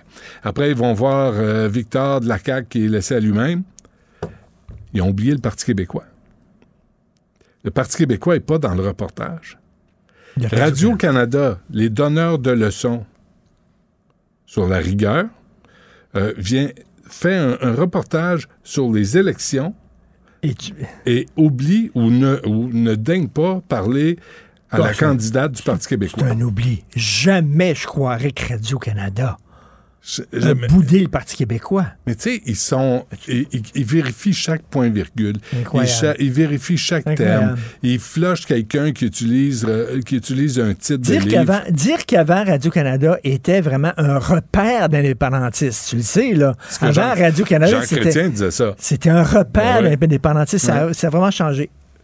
Nouvelle du National Post aujourd'hui. Oui. C'est sur leur site Internet. Ça n'a pas été euh, dans le journal papier. Ça va l'être demain. Les employés de CBC. CBC a payé 16 millions de dollars en 2022 en boni. Une moyenne de 14 000 dollars par employé. 14 000 dollars par employé Le de boni boni. de- des bonnies de quoi? CBC. Alors, ils sont tout le temps là chaque année. Donnez-nous plus d'argent parce que là, on n'a pas d'argent pour faire des émissions, tout ça. Ils prennent cet argent-là du public, puis ils se donnent ça en boni. 16 millions de dollars de boni en 2022, la CBC, tabarnouche. Puis ils sont là. Mais, mais nous autres, on a un mandat. Il faut vraiment couvrir tout le Canada. Il faut aller aux Olympiques. Ça coûte cher. On manque d'argent. Ça n'a pas de bon sens. Puis ils prennent l'argent. Ils, savent, ils ont tellement d'argent, comme le disait Tom Mulcair tantôt. Ils ont tellement Ouais. d'argent, ils ne savent pas quoi faire. Ils ont dit Qu'est-ce qu'on va faire avec cet argent-là qui est en trou? On va se le donner en boni. Ils ont un nouveau, euh, des nouveaux studios, là. C'est beau, là. Ce ont construit au coin de Papineau, René Lévesque. Ça C'est n'a extraordinaire. aucun bon sens. Mais CBC, c'est. ça, c'est notre argent. Mais, mais, mais moi, L'argent du public, là, ça sert à donner des bonis à la CBC. Mais comment on justifie des bonnies à une télé d'État? Je sais pas. Qu'est-ce qu'ils font de plus? Justifier, justifier. Ils Non, n'ont non, pas besoin de se justifier maintenant. Non, mais OK, mais disons que, disons que les employés Des de la bonnies. CBC obtiennent pas de bonnies. Est-ce qu'ils font des moins bons reportages? Est-ce qu'ils font des moins bonnes entrevues? Est-ce qu'ils sont plus... Puis, puis va voir, toi, les codes d'écoute de CBC. Ah oui, ça- c'est pas drôle. Va voir ça, parce que les Ouais. Canadiens anglais s'informent. Je suis pas sûr qu'ils s'informent à la CBC. Ben non. Ah les non. Canadiens anglais écoutent la télévision américaine beaucoup. Ouais. Euh, on est, on est euh, préservé de Fait ça. que par rapport à Radio-Canada, les codes d'écoute de la CBC, c'est moins, mais quand même, ils ont le culot, tabarnouche, de se donner des bonnies. Hum, hum. Euh, est-ce qu'on, euh, Charlie, as-tu l'extrait de Gabriel Grégoire qui, nous annonce ça? Un, un- un 9 février? Est-ce qu'on l'a pas loin ou euh, on, on va te croire sur parole? ou Florence, tu peux, tu imiter Ça, Gabriel. Quand tu façon. ça le 9 février, là, Ouais. t'as sorti ça de ton cul comme Non, ça? non, mais je venais de parler à Gabriel Grégoire, puis lui, il disait, il y a deux options, puis ça s'en vient, puis vous allez voir, ça va changer, puis ça augure bien. Ça, lui, il avait des contacts. Gabriel a des contacts. Il connaît ça. Il connaît ça mieux que moi. Moi, j'ai juste fait le niaiseux. J'ai juste fait le sans dessin, puis je dis, ah oui, PKP va sortir son... camp. Puis, puis Puis non, mais c'est parce que si, si dit noir, tu dis noir. Tu veux pas être en chicane contre Gabriel. Avec Gab? Non, Tu non. veux pas ah, être en chicane contre lui. Ah non, que non. Ah, Absolument non, non. pas, En là. général, non, t'es es assez amical. Il est lui-même assez amical d'ailleurs, puis je le salue, puis je le remercie euh, d'être venu à l'émission cette fois-là. Mais écoute, à défaut Ouais. d'avoir euh, euh, une équipe de hockey à Québec qui ne vient pas, et Mm. ça a l'air, tu as vu, Batman n'a pas l'air, il va faire passer d'autres villes avant Québec. Ouais, je pense Atlanta, je pense, ou euh, je je sais pas trop. Une ville du sud. Chris, Des villes du sud t'sais. pour le hockey. Ben ouais. Allô, là? Ben ouais. Allô, il y a de la neige ici, c'est l'hiver, les jeunes, euh, Ouais. ils patinent, ils jouent au hockey, ça fait partie de la culture. C'est quoi, c'est quoi la réponse à ça? Non. Vas La levée du Québec, comment, comment on pourrait écrire ça? C'est. c'est, c'est... Mais, Sur la plaque d'immatriculation? Ouais. Ouais, on va travailler là-dessus. hey, c'est- t'as pas des bonnes notes. Mais- Et, et de toute façon, c'est c'est- c'est un onomatopée. C'est- Tu peux l'écrire euh, en phonétique.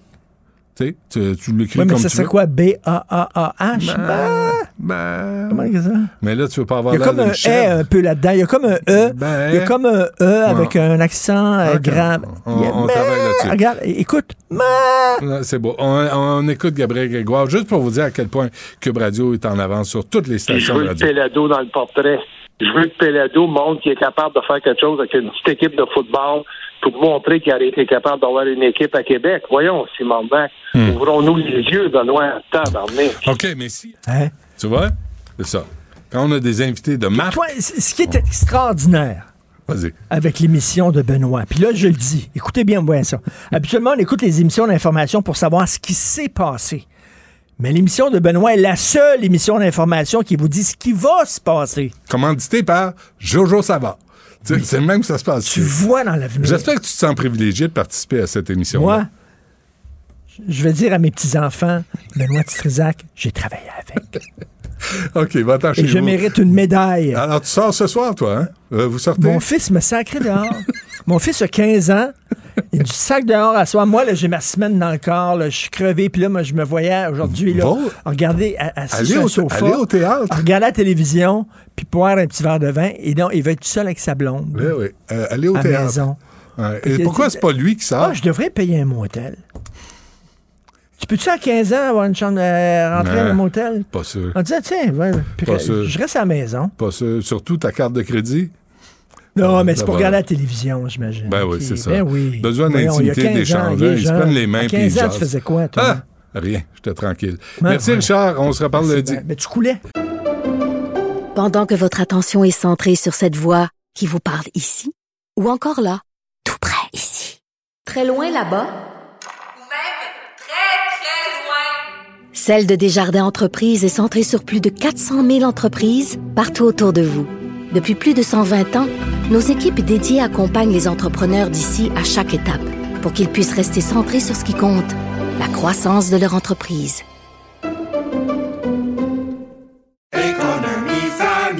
Ici Ricardo. Et Émilie, marchand d'IGA. On a envie de vous inspirer à bien manger. À moins de 5 la portion. Suffit de repérer les produits valeurs sûres et de les cuisiner avec une de nos recettes. Les valeurs sûres, c'est bien pensé, hein? Bien sûr! Détails sur IGA.net. Du Trisac. Un animateur pas comme les autres. Cube Radio.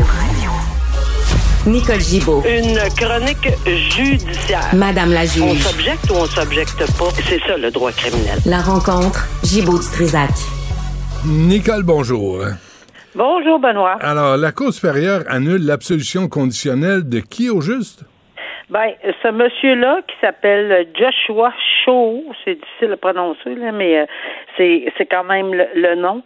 Euh, c'est un individu qui, très peu de temps après Simon Hull, avait obtenu une absolution conditionnelle, euh, puis ça avait encore fait euh, surgir tout le monde, puis sauter au plafond parce qu'on est en matière de violence conjugale, puis pas n'importe quel genre de violence conjugale. Là. Euh, dans les faits, on lit qu'évidemment, il s'était, euh, il était jaloux, bon, euh, etc. Il s'était rendu dans la chambre de la dame c'était euh, assis sur elle, il l'étouffait. Euh, euh, bon, c'est, c'est sérieux, là. C'était, c'était quand même une agression terriblement sérieuse, puis tout le monde avait été renversé, que pour les pas les mêmes motifs, mais presque. Bon, il voulait aller voir sa sœur aux États-Unis, il pouvait pas voyager, c'était c'était c'était, c'était lui, c'était Bon, un casier judiciaire, il ne pouvait pas avoir ça parce qu'évidemment, ça, ça, ça nuirait à ses activités, travail, etc., etc. La même, la même, le- un peu le même discours. Et, et la, et la, voyons, la DPCP immédiatement est allée en appel. Et ça fait deux fois, là, coup sur coup, puis ça va être plus que ça. Là, je pense que, je pense qu'on a lancé avec l'arrêt de la cour d'appel dans Simon Hull une, une décision qui, qui, qui, qui est percutante. Là. Je pense pas qu'on va voir des Ça- Je dis pas là que ça arrivera jamais, mais je pense pas qu'en matière de violence conjugale, avec ce genre d'agression, on va le revoir. Donc, la couronne n'avait pas déposé des accusations, demandait six mois dans ce dossier-là seulement. Euh, on va dire seulement, oui, parce que c'est le genre d'accusation qu'ils avaient porté, selon la, la Cour. Mais le juge, euh, qui est Brompton en appel, a donné neuf mois, oui, en communauté, mais avec des conditions extrêmement sévères. Il va s'apercevoir que c'est pas du tout le party de rester à la maison, mais c'est pas de la prison ferme. C'était un dossier qui, selon le juge Brompton, n'arrivait pas à l'absolution conditionnelle, mais n'arrive pas nécessairement, parce que c'est pas beaucoup demandé six mois d'emprisonnement, mais je pense que les accusations avaient été déposées par des accusations moindres qu'on appelle euh, des infractions sommaires, possiblement. Non, mais, mais, Malheureusement, mais je sais pas pourquoi. Si tu veux aller aux États-Unis, si tu veux circuler, si tu veux garder ta job, ben, étrangle pas ta conjointe. Exactement. Puis ça a vraiment chaviré toute la famille. Il y, a- il y a une jeune fille, évidemment, là-dedans, là, et euh, ça a vraiment, vraiment chambouler toute la famille. Mais ce qu'on est content euh, aujourd'hui, c'est que de fois en fois, on s'aperçoit maintenant que c'est ça branle. Là. Pas parce que les gens chiolent, mais c'est parce que ça n'a aucun bon non. sens. Puis que le DPCP euh, porte des accusations et, et, et si c'est le cas, ben ils vont en appel. Il y a des fois qu'ils réalisent qu'ils n'auront peut-être pas de show, là, si on me permet l'expression. Mais au moins ici, euh, ils l'ont fait. Ça n'a pas été long. Hein. Je pense que dans les X nombre de jours suivant la décision dans ce dossier-là, euh, de C'est pas lui, ça. C'est pas lui, ça, Nicole Brampton, là, qui a laissé euh, partir les, les Hells Angels? Oui. Oui, hein? On le salue, hein? Merci. Super job. Oui, mais garde, euh, il continue. à- euh, c'est correct. Là, tu sais, Ouais, euh, ouais. Bon, voilà. Neuf mois pour André Tissard. Qu'est-ce qu'il a fait, André Tissard? Lui, là, il a menacé tout ce qui s'appelait politicien euh, et vraiment terriblement virulent, ce gars-là, sur, euh, sur les réseaux sociaux. Encore une fois, caché en arrière d'une tablette, euh, haut et fort, sacré, il voulait frapper tout le monde, voulait tirer tout le monde. Lui avait compris ce que c'était. Lui, les, les, les- lui là, le- le- la pandémie, les vaccins, tout, tout le complotisme, le mondialisme. Lui, là, la manipulation des médias, lui, il connaît ça. Lui, il connaissait ça très, très, très bien. Et de nous réveiller, d'avoir des messages partout, mais c'est surtout des messages, puis il y avait des armes. Ce qui a été terriblement changeant dans les circonstances pour le tribunal, c'est que des armes, il, il les avait de façon illégale, chargées en plus. Alors, quand on a décidé de faire une recommandation commune, et là, on va être heureux, et ça va te faire passer une belle fin de semaine, je suis certaine, quand on a fait la recommandation de faire euh, du temps euh, à la maison ou enfin d'avoir une, une sentence qu'on va appeler clémente, le juge a dit non. Je ne considère pas votre recommandation commune comme étant assez solide. Bravo. Parce que le message doit être, doit être envoyé, mais tu sais, ça, ça doit être euh, un, un peu dérangeant et pour la couronne et pour la défense, parce que normalement, ils font des recommandations communes qui sont, ça, c'est presque une obligation de les suivre, là. Mais là, le juge a dit non, non, non, non, non. Là, on est en matière de sécurité, on est en matière, c'est pas banal du tout. Il a complètement refusé la recommandation commune des, de- qui avait proposé une sentence, ça c'est bien pire, une sentence suspendue assortie de 100 heures de travaux communautaires. Euh, et euh, puis il y avait évidemment ou 68 jours euh, équivalent à 102 jours de prison parce qu'il y avait il avait purgé déjà de la prison en étant arrêté. Alors le juge a dit non, non, non et non. Alors euh, au moins euh, on a on a une sentence que probablement les gens vont accepter. Puis ça devrait envoyer un message aux gens en arrière des mais je sais pas pourquoi là, mais ça n'a pas l'air que ça passe souvent. Mais là c'est de la détention ferme, Mhm. ferme. Bon. Voilà. Et euh, pas d'accusation contre les policiers. Dans quel dossier? Non, ben ça, on, on peut aller plus rapidement parce que c'est des, euh, c'est c'est juste pour montrer que dans ces dossiers-là, lorsqu'il y a, il y a des, un corps policier qui est impliqué, euh, c'est dans un dossier Alice Tougjuk, euh, une communauté euh, évidemment euh, autochtone. là. Euh, Peut-être que j'ai pas les bons mots là, Mi'kmo- Mi'kmaq, c'est assez difficile, merci à prononcer pour moi là, mais euh, il y avait des enquêtes, des, des, des policiers de la sûreté du Québec qui avaient entouré une résidence. C'est très triste. On a retrouvé un homme puis une jeune fille, un enfant, là, une jeune fille là, euh, décédée, mais à l'intérieur, il y avait quelqu'un d'autre. Il est accusé, ce- cette personne-là. C'est lui qui est accusé. Il y a 30 ans, euh, Brandon Metallic, et ça, il fait face à des accusations de double meurtre. Mais quand un corps policier se retrouve sur les lieux pendant un siège, il y a eu des coups de feu qui ont été entendus, etc. Il y a eu une enquête criminelle qui doit être faite. Mais là, on sort le corps policier. C'est la Sûreté du Québec, euh, c'est la, la, la, Sûre- le- la Sûreté municipale de Québec qui a fait l'enquête criminelle. Puis le BEI sont obligés, parce qu'il y a eu des coups de feu puis il y a eu mort, Mhm. de vérifier s'il n'y a pas eu quelque chose de pas correct. Mais évidemment, ils avaient, le monsieur euh, est accusé de meurtre. C'est pas la Sûreté du Québec qui avait tiré dessus. Là. Bon, ben, euh, bonne nouvelle. On se laisse là-dessus, euh, Nicole. Merci. On se reparle Oui. lundi. Oui, à lundi, bon week-end. Bye Bye. bye. Maxime Delan. Déjà un premier événement violent. Journaliste à l'agence QMI. Ça porte tout à fait la signature du crime organisé. Les faits divers avec Maxime Delan. Avec Maxime Delan. Euh, Maxime, bonjour. Salut, Benoît. Ça a tiré dans Rosemont hier. Avec le retour du beau temps. Le Ah, retour oui, du beau temps rime avec fusillade en plein jour. Ah, Ça recommence. Je pensais, je pensais éclosion euh, des caca de chiens ou euh, De la gastro, pou- les, les euh. poubelles de- qui sont pas vidées Ben, à Montréal. Ben, comme les euh, poubelles qui sont pas vidées, c'est une plaie. Comme les fusillades en plein jour. Les temps Ouais, je trouve que oui. de même, hein. Mm. Euh, écoute, hier après-midi, on est dans le quartier Rosemont, 19e avenue et boulevard Rosemont. Il est 15h50 quand il y a plusieurs citoyens qui communiquent avec le 911 pour rapporter avoir entendu des coups de feu dans la rue. 15h50. 15h50. 4h moins 10. Ouais. Euh, les policiers qui arrivent sur place trouvent un gars de 24 ans. Lui, il s'est fait tirer dessus. Il a reçu une balle dans le bras. OK. Suspect en fuite. Victime transportée au centre hospitalier. On craint pas pour sa vie.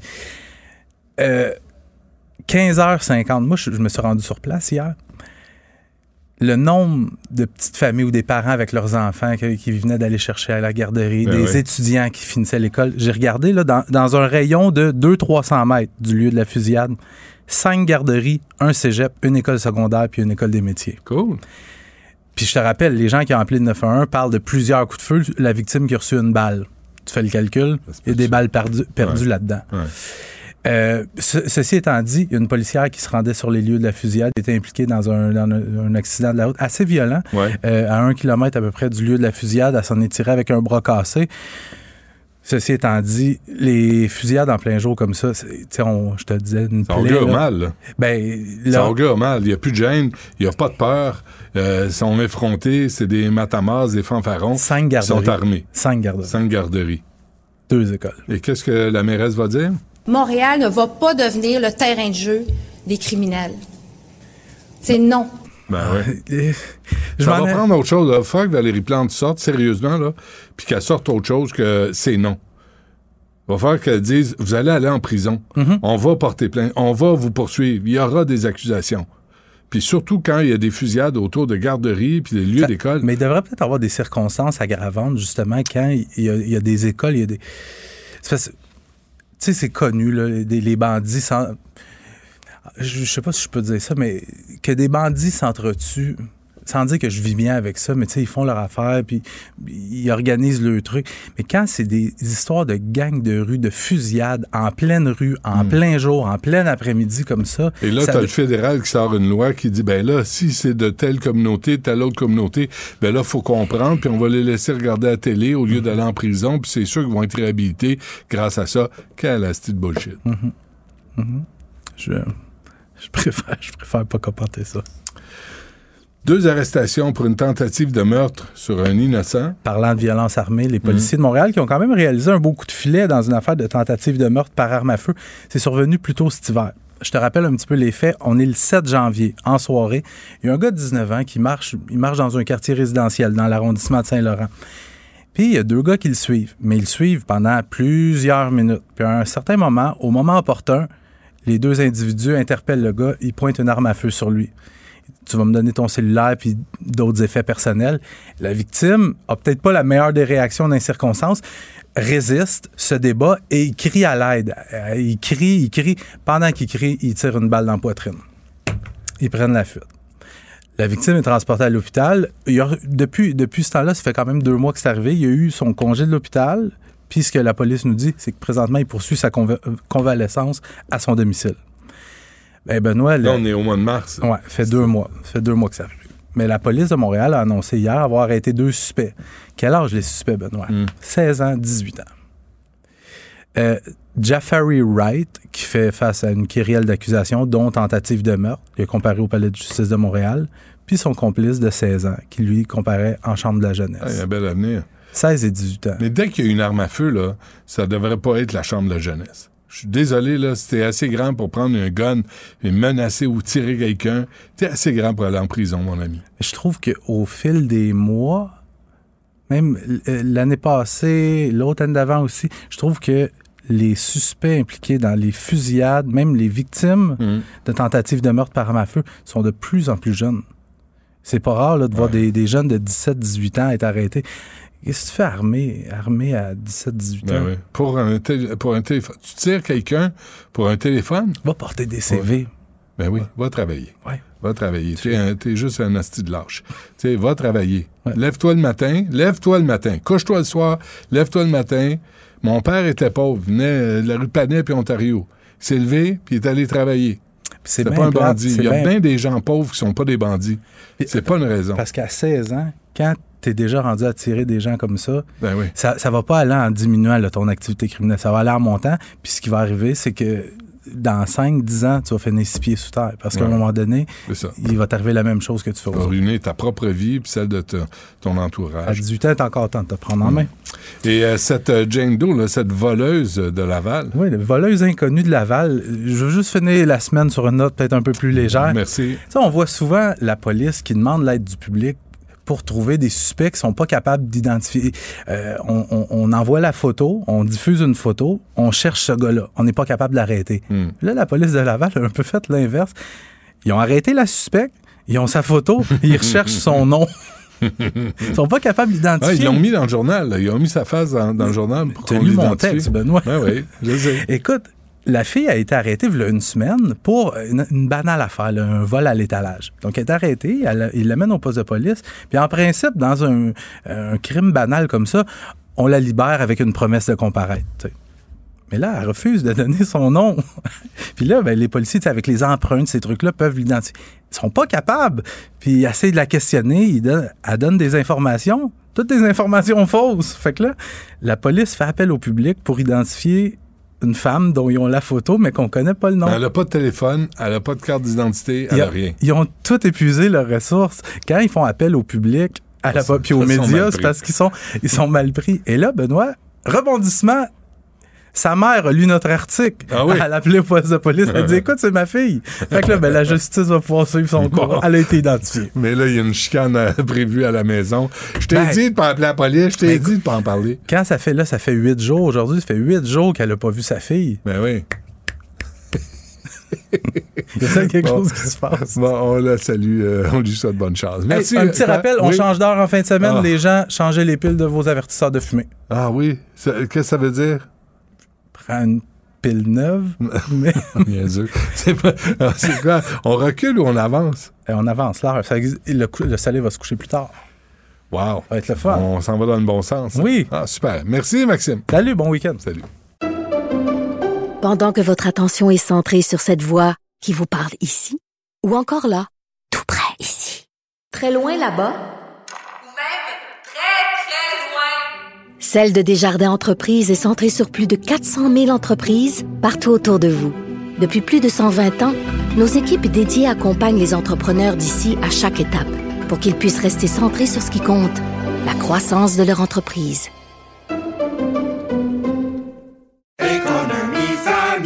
Ici Ricardo. Et Émilie, marchand d'IGA. On a envie de vous inspirer à bien manger. À moins de 5 la portion. Suffit de repérer les produits valeurs sûres et de les cuisiner avec une de nos recettes. Les valeurs sûres, c'est bien pensé, hein? Bien sûr! Détails sur IGA.net. Été impliqué dans un, dans un- un accident de la route assez violent. Ouais. Euh, à un kilomètre à peu près du lieu de la fusillade, elle s'en est tirée avec un bras cassé. Ceci étant dit, les fusillades en plein jour comme ça, c'est- tu sais, on- je te disais, une Ça plaie, augure là. mal. là. Ben, Ça là, augure mal. Il n'y a plus de gêne, il n'y a pas de peur. Euh, ils sont effrontés, c'est des matamas, des fanfarons. cinq Ils garderies. sont armés. Cinq garderies. Cinq garderies. Deux écoles. Et qu'est-ce que la mairesse va dire? Montréal ne va pas devenir le terrain de jeu des criminels. C'est non. Ben ouais. Euh, Je Ça m'en va prendre autre chose. Il faut que Valérie Plante sorte sérieusement, là, puis qu'elle sorte autre chose que c'est non. Il va falloir qu'elle dise, vous allez aller en prison. Mm-hmm. On va porter plainte. On va vous poursuivre. Il y aura des accusations. Puis surtout quand il y a des fusillades autour de garderies puis des lieux d'école. Mais il devrait peut-être avoir des circonstances aggravantes, justement, quand il y a, il y a des écoles, il y a des. Tu sais, c'est connu, là, les, les bandits sans. Je, je sais pas si je peux dire ça, mais que des bandits s'entretuent, sans dire que je vis bien avec ça, mais tu sais, ils font leur affaire, puis ils organisent le truc.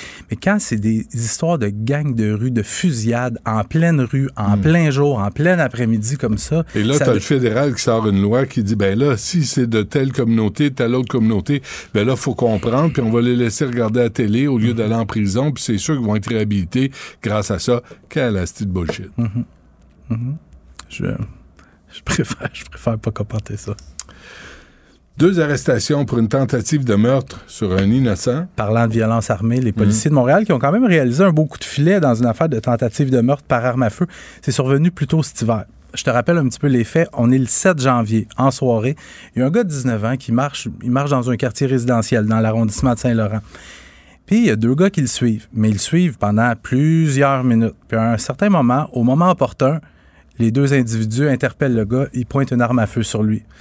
Tu vas me donner ton cellulaire puis d'autres effets personnels. La victime a peut-être pas la meilleure des réactions dans les circonstances, résiste, se débat et il crie à l'aide. Euh, Il crie, il crie. Pendant qu'il crie, il tire une balle dans la poitrine. Ils prennent la fuite. La victime est transportée à l'hôpital. Depuis, depuis ce temps-là, ça fait quand même deux mois que c'est arrivé. Il y a eu son congé de l'hôpital. Puis ce que la police nous dit, c'est que présentement, il poursuit sa euh, convalescence à son domicile. Ben Benoît, Là, on est au mois de mars. Ouais, fait deux mois. fait deux mois que ça arrive. Mais la police de Montréal a annoncé hier avoir arrêté deux suspects. Quel âge les suspects, Benoît? 16 ans, 18 ans. Euh, Jafari Wright, qui fait face à une kyrielle d'accusations, dont tentative de meurtre, il est comparé au palais de justice de Montréal, puis son complice de 16 ans, qui lui comparait en chambre de la jeunesse. Ah, il y a un bel avenir. 16 et 18 ans. Mais dès qu'il y a une arme à feu, là, ça devrait pas être la chambre de jeunesse. Je suis désolé, là, si t'es assez grand pour prendre un gun et menacer ou tirer quelqu'un, t'es assez grand pour aller en prison, mon ami. Je trouve qu'au fil des mois, même euh, l'année passée, l'autre année d'avant aussi, je trouve que les suspects impliqués dans les fusillades, même les victimes de tentatives de meurtre par arme à feu, sont de plus en plus jeunes. C'est pas rare là, de voir des, des jeunes de 17-18 ans être arrêtés. Qu'est-ce que tu fais armé, armé à 17-18 ans? Ben oui. Pour un, tél- pour un téléphone. Tu tires quelqu'un pour un téléphone? Va porter des CV. Ben oui, va travailler. Ouais. Va travailler. T'es, un- t'es juste un asti de lâche. Tu sais, va travailler. Lève-toi le matin, lève-toi le matin. Couche-toi le soir, lève-toi le matin. Mon père était pauvre, venait euh, de la rue Panet puis Ontario. Il s'est levé puis il est allé travailler. c'est pas un plate, bandit. Il y a bien- bien des gens pauvres qui sont pas des bandits. C'est pas une raison. Parce qu'à 16 ans, quand tu es déjà rendu à tirer des gens comme ça, Ben oui. ça, ça va pas aller en diminuant là, ton activité criminelle. Ça va aller en montant. Puis ce qui va arriver, c'est que dans 5-10 ans, tu vas finir six pieds sous terre. Parce qu'à un moment donné, il va t'arriver la même chose que tu fais aux Tu vas autres. ruiner ta propre vie puis celle de ton À entourage. 18 ans, t'as encore temps de te prendre en main. Et euh, cette euh, Jane Doe, là, cette voleuse de Laval, Oui, le voleuse inconnue de Laval. Je veux juste finir la semaine sur une note peut-être un peu plus légère. merci. On voit souvent la police qui demande l'aide du public pour trouver des suspects qui sont pas capables d'identifier. Euh, on, on- on envoie la photo, on diffuse une photo, on cherche ce gars-là. On n'est pas capable de l'arrêter. Hmm. Là, la police de Laval a un peu fait l'inverse. Ils ont arrêté la suspecte, ils ont sa photo, ils recherchent son nom. Ils sont pas capables d'identifier. ils l'ont mis dans le journal. là. Ils ont mis sa face dans, dans le journal pour qu'on lu mon l'identifie. texte, Benoît. Ben oui, je sais. Écoute, la fille a été arrêtée il y une semaine pour une, banale affaire, un vol à l'étalage. Donc, elle est arrêtée, elle- il l'amène au poste de police. Puis, en principe, dans un, un crime banal comme ça, on la libère avec une promesse de comparaître.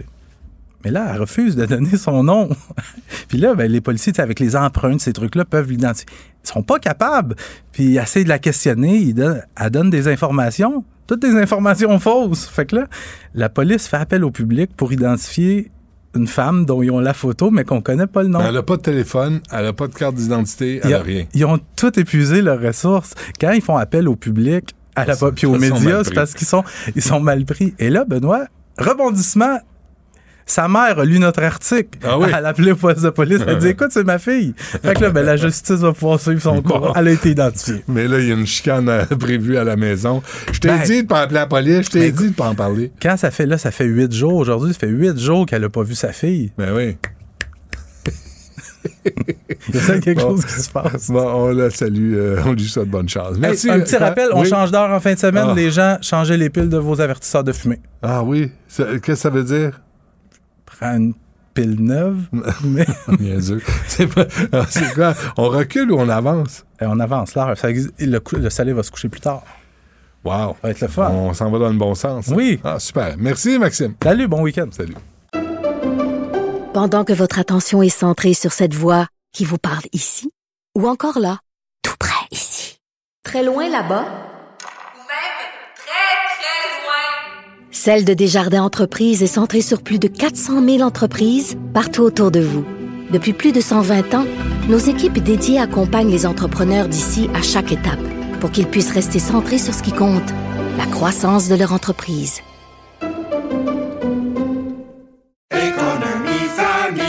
Ici Ricardo. Et Émilie, marchand d'IGA. On a envie de vous inspirer à bien manger. À moins de 5 la portion. Suffit de repérer les produits valeurs sûres et de les cuisiner avec une de nos recettes. Les valeurs sûres, c'est bien pensé, hein? Bien sûr! Détails sur IGA.net.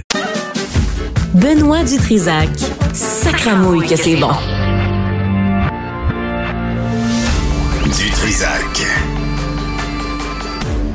Là, les hommes qui nous écoutent et les femmes qui ont un conjoint ou un chum, là, écoutez ça, changez pas de poste. là. Je sais que vous allez être mal, vous allez pleurer, vous allez vous morfondre, vous allez avoir peur, vous allez craindre, mais, mais c'est c'est vraiment indispensable d'entendre l'information qui va suivre avec Alexandra Lalonde, qui est gestionnaire de la campagne Ensemble détrônons le cancer du côlon à la Société canadienne du cancer. Madame Lalonde, bonjour. Bonjour. Vous savez que vous allez faire peur aux hommes, là. Vous savez que vous nous terrifiez, là. Non, pas du tout. Puis j'arrive avec une belle solution pour vous. Donc, Ah, pas, avoir peur du tout. Parlez-nous d'abord, c'est le cancer du côlon fait des ravages, hein? Malheureusement, oui. C'est le deuxième cancer euh, le plus meurtrier, c'est fort comme mot, mais au Québec. Donc, la deuxième cause de décès par cancer au Québec. Par contre, si je peux me permettre de dire, il y a une solution que je dis entre guillemets, c'est la détection précoce. Non, mais attendez, attendez. euh, la- laissez-moi mener l'entrevue, Mme Lalonde. Là. Vous voulez me contrôler? Là, là, euh, laissez-moi euh, mener ça parce que d'abord, il faut parler aux gens. C'est quoi le cancer du côlon? Comment on le reconnaît? C'est quoi les signes? On parlera de la détection, de la prévention après, là. Mais c'est quoi? Comment on sait? Comment on doit surveiller si on a le cancer du côlon ou si on risque de l'avoir? Alors, euh, il y a la, la, la plupart, la grosse partie, euh, c'est 92% des gens en haut de 50 ans qui peuvent être atteintes euh, du cancer colorectal. En général, au début de la maladie, on n'a pas de symptômes. Euh, souvent, quand on commence à avoir des symptômes, euh, la, la maladie, elle est quand même avancée. Donc, Et ces euh, symptômes-là, ça ressemble à quoi? Je suis pas médecin, je peux pas m'avancer sur ça, mais on pourrait avoir euh, des segments dans ses selles, peut-être des douleurs abdominales, des trucs comme ça. OK. Donc, dès, dès qu'on ressent ça, là, dès qu'on a des doutes, on va voir notre médecin. Oui, aussitôt qu'on a des doutes, la Société canadienne du cancer encourage fortement les gens d'aller voir un médecin, mais on peut même le, le, le, le prévenir avant. Donc, même avant d'avoir des symptômes, c'est bien d'aller consulter un médecin pour le Ouais, prévenir. Oui, oui, pour euh, faire de la prévention. Là, je lisais, ma- Madame Lalonde, que c'est il est plus euh, il est plus mortel que le cancer du sein et de la prostate? Il n'est pas plus mortel euh, que le cancer du sein et de la prostate. C'est le- les nombres de décès euh, du cancer colorectal sont plus élevés que ceux du, du, du sein et euh, du, du, de- du cancer de la prostate réunis ensemble. OK. Mais si on si on le prend à temps, euh, on peut on peut contrer le cancer. En tout cas, on peut le prévenir. Exactement. Donc, quand on le détecte rapidement, il est plus facile à traiter et à prévenir.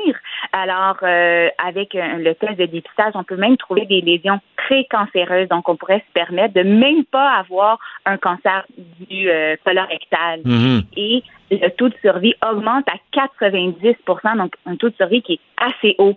Par contre, au stade le plus avancé, malheureusement, le taux de survie n'est que de 11% Donc, tous les avantages d'aller le d'aller le chercher au début. Ouais. Euh, plus les hommes que les femmes? Non, c'est presque équivalent, Ouais, tant hein? chez les hommes que les femmes. Oui, exact. Et que- et qu'est-ce qui empêche, la, vous allez nous en parler, là, la détection, mais qu'est-ce qui nous empêche? c'est un manque d'information ou c'est parce qu'on parle du colon? C'est un peu des deux. Alors, euh, souvent, les gens disent Ah, je suis gênée d'en parler, le colon. Euh, ils savent même pas que, que, que le test existe. On a fait un sondage des DG en 2022 et 76% des Québécois enfermés ne même pas savoir qu'il existait un test de dépistage. Donc, avec la campagne des Tronons, on veut en parler et briser certains tabous. Donc, comme vous en avez parlé, peut-être que les hommes pensent que ça les touche plus. Non, ça touche tant les hommes que les femmes. Donc, euh, vraiment, euh, Bon, ben allez-y, là. Dites-nous comment comment faut faire, là, puis qu'est-ce que vous prônez? oui. Alors, avec la campagne Ensemble détrônons le cancer du côlon, on veut sensibiliser puis informer les Québécois qu'il existe un test de dépistage qui s'appelle le RSOSI. Donc, on encourage les Québécois, euh, surtout entre 50 et 74 ans, d'aller parler avec un médecin de famille. Si vous en avez pas un, celui d'une clinique sans rendez-vous peut le faire aussi, ou une infirmière praticienne, donc de parler du test de dépistage et de le faire parce que c'est un test qui est simple, qui est facile, qui est non restrictif, donc pas obligé de changer sa prise de médicaments ou son alimentation. C'est sans douleur, ça se fait dans le confort de notre propre salle de bain. Alors c'est un tout simplement un petit frottis sur ses selles avec euh, le, le, la trousse de dépistage que qu'on nous remet dans un centre de prélèvement. Donc c'est simple, simple, simple, c'est propre. Donc il n'y a pas de désavantage vraiment de faire euh, le test. Non, c'est niaiseux à faire. Là. Moi, mon médecin de famille me l'a, me l'a fait faire. Puis au début, j'étais réfractaire, Madame Lalonde. Tu sais, je suis comme tout le monde. Ah, je veux pas, je veux pas faire ça. Puis finalement, tu dis, ça, ça, peut ça peut te sauver la vie. Puis moi, effectivement, je suis allé passer une coloscopie. J'avais trois polypes. On les a enlevés. Euh, je pense, je pense que ça vaut la peine. Là, mais mais c'est difficile de percer la culture pour que les gens arrêtent d'avoir peur. C'est exact. Puis c'est ce qu'on veut faire avec la campagne Détrônons. On veut en parler. On veut briser les tabous. On veut briser le silence. On veut vraiment informer les gens parce que, comme vous l'avez dit, on, ça permet de sauver la vie. Ça peut même nous permettre d'avoir un cancer. Donc, on peut par la suite vraiment les retirer ces lésions précancéreuses-là si on en a. Ouais, c'est les centres de prélèvement là. Euh, euh, j'ai fait une entrevue sur le sujet récemment, puis là on, déplorait le fait qu'on pouvait pas trouver ce, test-là, par exemple à la pharmacie, que ça soit pas, pas simplifié d'accès. Puis euh, au Québec, on est à peu près le seul endroit au Canada où on, on, le fait pas justement. C'est exact. Euh, le, la Société canadienne du cancer encourage le, gouvernement, comme vous avez déjà parlé, d'avoir un programme organisé, mais entre-temps, on a la campagne qui en parle. Et sur le site web, euh, on explique comment et où aller chercher euh, ce test. Bon, parfait. Alors, c'est le site web de la Société canadienne du cancer? Oui, exact. Si vous pouvez me permettre, je vais le dire, c'est le cancer.ca, oui. barre oblique détrônant. Il y a une foire aux questions qui est bien expliquée. Si vous n'avez pas de médecin de famille, il y a un lien pour vous aider à en trouver un, euh, ou pardon une, clinique sans rendez-vous ou aller chercher la trousse de prélèvement et répondre à toutes sortes de questions qu'on peut avoir. Et c'est normal d'avoir des questions sur le sujet. Ben oui, et pour les 50 ans et plus, là, ce que je comprends. Oui, c'est exact. Donc, euh, la, vu que les, les cas arrivent souvent chez les 50 ans et plus, vraiment le test de dépistage est pour les 50-74 ans, mais on en avec un médecin, il va pouvoir bien vous, euh, vous orienter si le test est adéquat pour vous. Oui. Puis, puis euh, c'est pas long à faire, puis ça prend pas la moitié de votre journée. Vous n'avez pas besoin de vous mettre en ligne comme à la SAC pour renouveler votre permis de conduire. Et ça peut sauver votre vie. Il faut, faut peut-être arrêter de niaiser avec ça. C'est très bien dit. C'est simple, c'est facile. Il n'y a pas de raison de ne pas le faire. Super. Bon, ben, bonne chance, Alexandra Lalonde, euh, pour la campagne Ensemble détrônons le cancer du côlon. Allez vous informer sur le site euh, que Mme euh, Lalonde vous a donné, cancer.ca, barre oblique détrônons. Merci beaucoup. Bonne chance. Merci.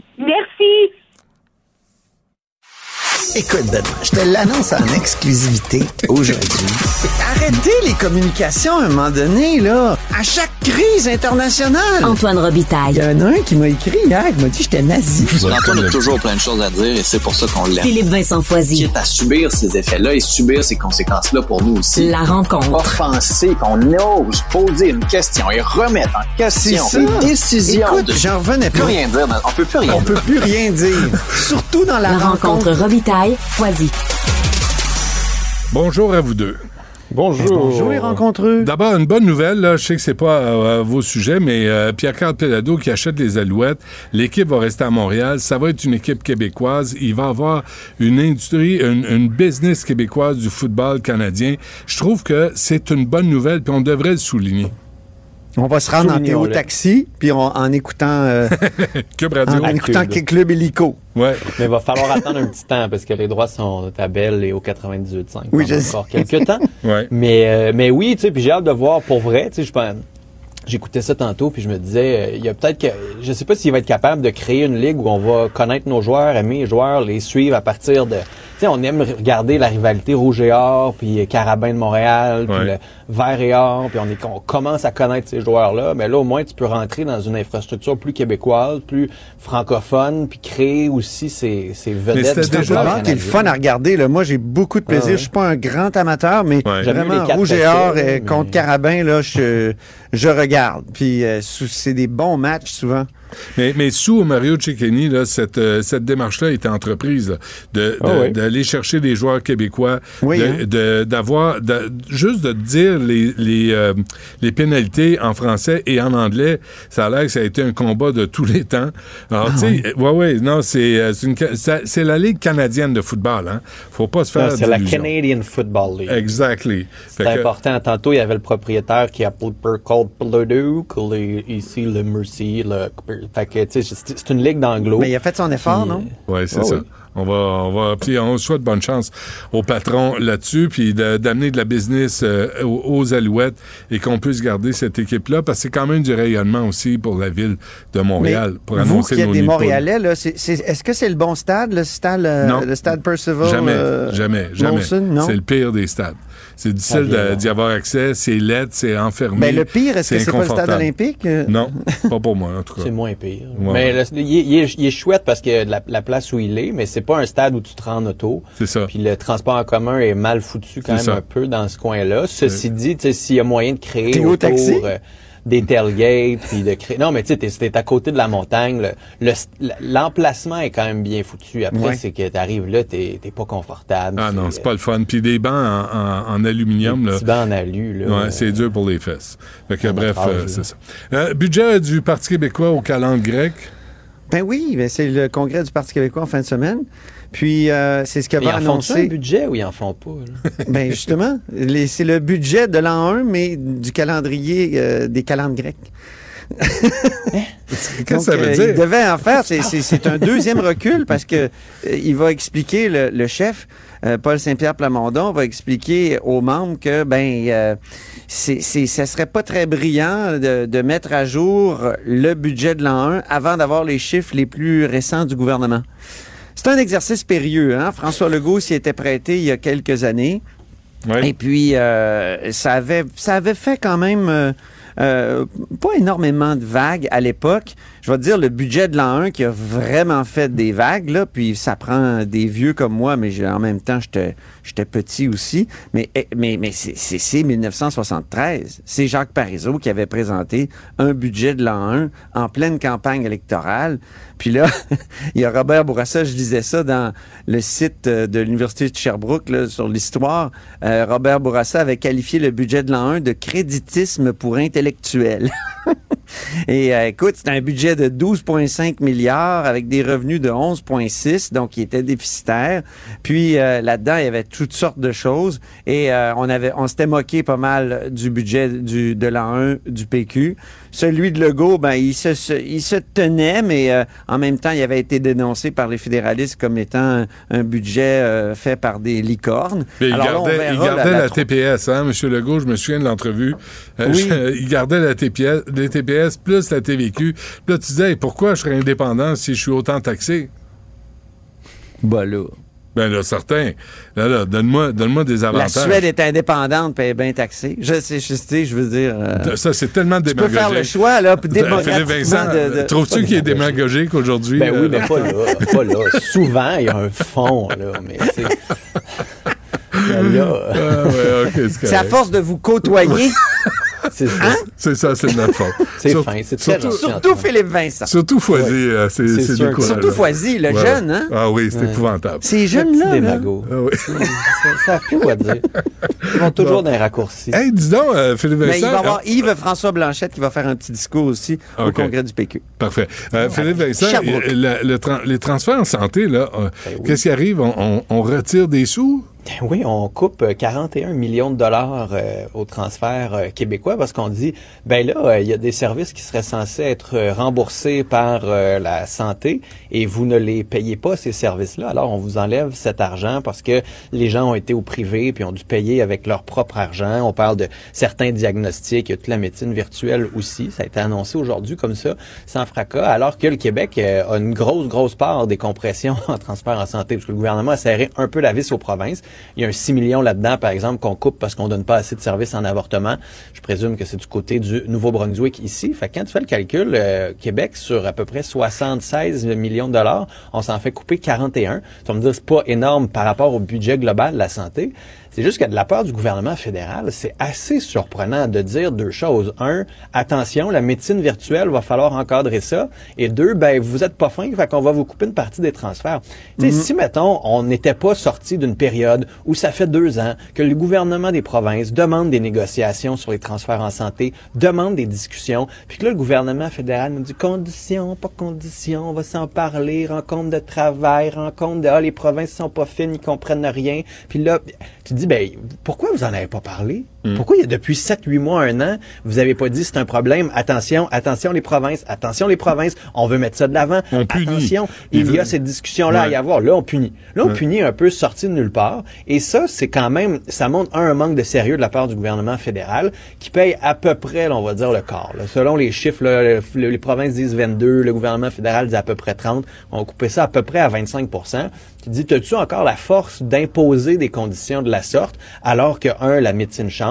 Et deux, faut qu'on se pose la question, votre loi canadienne sur la santé n'est plus adéquate. Si un Québécois aujourd'hui va faire une consultation en ligne avec un médecin ontarien, c'est à qui de le payer? C'est à l'Ontario? C'est au Québec? Est-ce que le Québec peut payer et couvrir des soins médicaux qui sont offerts par une autre province? La, la médecine virtuelle, faut y penser. On avait une occasion d'avoir un chantier de travail avec les provinces là-dessus, puis le gouvernement fédéral a décidé de faire des petits points politiques et c'est euh, vraiment très dommage. Alors qu'on aurait dû avoir ce débat-là, on doit l'avoir au Québec aussi, ce débat-là sur qu'est-ce que qu'est-ce qui est privé? Qu'est-ce qui est privé? Qu'est-ce qui est géré par le privé et payé par le public? Comment on gère ça? Est-ce que c'est correct? Est-ce qu'on veut comme société qu'une certaine partie de la population puisse avoir accès à des tests en payant, puisse avoir accès à des médecins virtuels en payant, que leur assurance personnelle soit capable de le payer? Cette médecine à deux vitesses, est-ce que c'est ça qu'on veut dans le virtuel? On n'a pas ce débat-là. Là, pour l'instant, ben, ça s'installe, puis on fait comme si de rien n'était. Puis à un moment donné, on se pose pas les questions qui sont nécessaires comme société autour de ce débat-là. Donc, euh, je trouve ça un peu dommage euh, des deux côtés qu'on n'ait pas de vraies discussions de fond, alors que la médecine, elle est en train de changer. Puis on fait comme si, bah, c'est ça. C'est- Mm. c'est- on, on ferme les yeux puis euh, on se chicane d'un côté comme de l'autre. Mais tu sais, c'est sûr que si c'est de l'aspect fédéral, tu regardes ça et tu dis OK, Jack Meeting, encore une fois, vient de marquer un point auprès des libéraux. là. Mm. C'est lui qui pesait là-dessus, puis c'est lui qui avait besoin de quelque chose, puis il voulait montrer que non, non, non, on met le point sur la table contre le privé. Puis ça, ça a l'air d'être une mesure faite par et pour le NPD. Antoine? Ah, moi, je pense qu'il faut aller chercher des employés euh, en contrepartie euh, à Santé Canada, puis pour les amener euh, dans le système de santé au Québec. C'est tout. Ça paye-tu autant? Pas sûr? Non, ben non, non, hey, sérieusement, c'est non, mais c'est quoi ces punitions-là? là? C'est vrai que la bataille des frais accessoires, ça se fait depuis longtemps, mais ça pose la question sur, à propos de la, de la loi canadienne sur la santé. Ben oui. là, si- et qui, comme dit bien Philippe Vincent, est-ce qu'elle est encore adaptée? Est-ce que, est-ce qu'aussi elle est constitutionnelle? La- question n'a jamais été posée devant les tribunaux, mais euh, tu sais, la santé, euh, dans le partage des pouvoirs, ça devrait être les provinces qui s'occupent de ça. Euh, Mais c'est une tape ses doigts, là. C'est de l'infantilisation du Québec, là. C'est de, ah, on vous fait pas ce que je vous dis, ping, une petite tape de règle, puis on Mais tu va nous l'as même des pas sous. dit. Tu Ouais. C'est parce que tu nous l'as même pas dit. À la limite, tu sais, fais Ben juste ouais. attention, les amis, on prend une discussion. Regardez, il y a des frais que vous nous envoyez, que vous devriez pas nous envoyer, que vous devriez couvrir parmi l'argent qu'on vous envoie déjà. Tu sais, parce qu'ultimement, ce qui se passe au fédéral, c'est qu'on envoie. Tu sais, mettons, moi, je, je, je vais voir un- un- une clinique privée, là, je vais faire une consultation, ben après ça, je peux me la faire déduire de mes impôts, par exemple. Le fédéral dit, ben c'est pas à moi de payer deux fois. Parce que je paye déjà dans mon transfert, mais que je vais enlever du transfert vu que je le paye de cette façon-là en retour d'impôt. C'est un peu la logique du fédéral là-dedans. C'est juste qu'il n'y a jamais eu cette discussion-là avec les provinces pour dire ben moi je ne le ferai plus ça, si vous continuez dans cette optique-là, attention, puis on préfère juste serrer la vis comme c'est, c'est, c'est vraiment une drôle de façon de gérer ce dossier-là dans le gouvernement fédéral. là. Puis je- je comprends pas, là, je comprends qu'ils veulent pas avoir d'amis, là, mais à un moment donné, euh, choisis tes batailles. là. Ça va déjà assez mal. là. Qu'est-ce qu'il essaie de faire avec ça? Moi, je. je... Tu sais, Ben, c'est- vraiment juste politique, puis on oublie. on oublie souvent, tu sais, alors, la- le discours officiel, c'est toujours de dire que euh, celui qui est au cœur des préoccupations des politiciens, c'est le, c'est qui? Le patient. Ben Ben, oui. non. Ben, jamais. c'est juste de la, lutte Ouais. politique euh, Hey, euh, vaine. An- Antoine, how's your French? Ah, I, I speak uh, French by moton, but I can débrouille. ah, Au un collégial, rapport qui a été c'est pas rendu fort, public hein? ce matin. C'est Mhm. la maîtrise du français au collégial, le temps d'agir. Ouais. Donc, rapport du comité d'expertes sur la maîtrise du français au collégial. Ça avait été commandé par Daniel Mécan. Euh, le gouvernement l'a depuis un an et ça a été rendu public un vendredi. Qu'est-ce que ça veut dire un rapport rendu public un vendredi? C'est que c'est un rapport qui dit des choses que le gouvernement veut peut-être pas qu'on entende. Mais on va le faire pareil. Alors, non seulement on découvre dans ce rapport-là que les étudiants arrivent au collégial avec des graves lacunes en français, mais en plus, leurs professeurs parce qu'ils sont parce que les, les établissements en- embauchent euh, euh, en raison des pénuries de main d'œuvre là n'importe qui ben euh, ils satisfont pas aux attentes en matière de français écrit alors ça va bien Hmm? Euh, alors c'est c'est ce que le rapport plus de numérique. Là, il recommande plus de numérique. en- Ouais, moi, je pense que c'est comme, euh, que- comme donner la maladie sous couvert d'être le d'être la solution ou le, ou le remède. Hein? L'écriture numérique, il faudrait que ça devienne la pratique courante au collégial. Je trouve ça triste. En tout cas, euh, j'ai pas fini de le lire, là, mais j'ai lu le, le, le compte-rendu qu'en a fait euh, Gabriel Côté. Mais parler de Mais ça au collégial, il est trop tard. Il faut parler de ça au primaire, au secondaire, mais au Ben oui, collégial. ben au collégial euh, aussi. Mais non, mais, c'est bon pour ça que je dis c'est catastrophique qu'on parle de plus de numérique. Le numérique est le problème, je pense. Moi, de, de- et, et- et on en a parlé récemment. Ben oui. Il y a trop d'écrans à l'école. Ouais. Puis euh, euh, ça s'apprend pas nécessairement comme ça le français là, par, par les écrans. On Faut peut l'apprendre. lire, mais faut on- l'apprendre. faut faire l'effort d'apprendre. il faut faire, c'est ça exactement. Puis souvent, ben c'est avec un crayon puis un papier. Puis là, il y, y a une masse de rapports qui sont faits de plus en plus qui nous amènent à ça. Euh, et qui nous font comprendre ça encore. faut revenir à, à des méthodes euh, anciennes. strap. C'est pas être conservateur nécessairement de dire ça.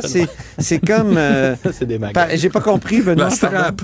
La strap, sort la strap. Oui, les, la les coups de strap, ça, règle, ça mince. vraiment bon. Là, là t'apprends. Tu sais, quand t'as le, le directeur de l'école qui marche dans les allées entre les bureaux avec sa strap, là. Merci. Là, t'as as fait une faute de français. Viens ici, toi. Les Québécois sont Moi, j'avoue quand hein, même que je, me souviens avec euh, terreur de l'abbé Caron en secondaire 3. Ouais, puis moi, directeur Bergeron. Il donnait pas Ah. de coups, mais Mm. il donnait pas de coups, mais il nous faisait faire des dissertations euh, en classe là, puis euh, fallait que ça Hey, soit je, bien faisais, écrit. je faisais des dictées tous les dimanches chez nous, mais j'étais vraiment pas bon en français. Ça m'a vraiment, vraiment, vraiment pris du temps à comprendre qu'il fallait que je sois concentré pour écrire sans faute. Ah oui, Mais hein? mon Dieu. Moi, j'en ai fait faire à mes, à mes trois enfants là, à un moment mon donné Dieu, parce que l'école, je trouvais, ne donnait pas ce qu'il fallait. Excusez-moi, là, J'en ai fait faire. À un moment donné, c'est Ah ouais. notre responsabilité comme parents. Mais la, la là- langue, ça sert dans tout, là, c'est transversal. Ben oui, puis tu peux pas apprendre si tu comprends pas, si t'es pas capable d'écrire. Puis apprendre, là, je suis désolé, mais c'est pas regarder la télé. C'est faut que tu fasses ça. un effort, faut que tu te casses le cul, puis si tu comprends pas, ben faut que tu fasses l'effort de comprendre, faut que tu fasses des Exact. exercices. Mais là, ça a l'air que c'est trop demandé. Tu sais, les jeunes, Antoine, aujourd'hui, là, Ouais. tu sais, genre 35 ans. En bas de là. 40 ans, c'est des fines, des flammes, des Vas-y, pantoufles. vas-y, vas-y. Des... Ah ouais, ah ouais, disais.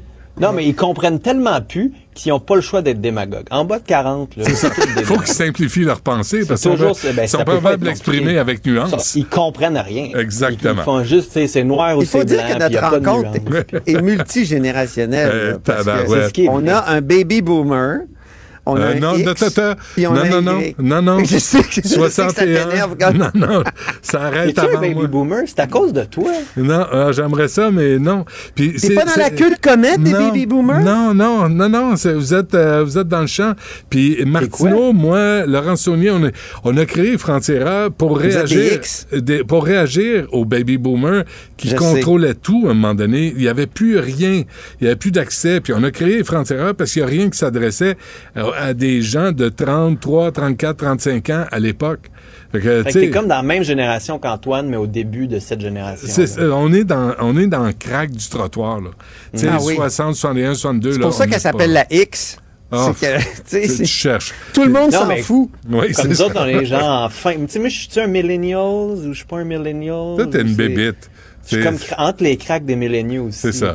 Mais, Mais c'est toi, to- tu transcendes les générations PVF. Ouais. Toi aussi. Ouais, En ok. tout cas, je veux dire, il y a des gens des générations de- du 19e ça, siècle. Transcende, là. euh, Qu'est-ce qu'il dit? Des 19. références du 19e siècle. T'étais comme avant qu'on parle de génération. Bon, hein, Antoine, paye-toi des écouteurs qui ont de l'allure, là, parce que tu t'arrêtes pas de nous faire répéter, ou t'as pogné un coup de vieux, tu as pogné un coup de vieux, puis on n'arrête pas de répéter pour toi, ça. Mais tu sais, les gars de radio, ça devient sourd, là, Ouais, surtout c'est le ça. vendredi. Mais crains le volume d'abord.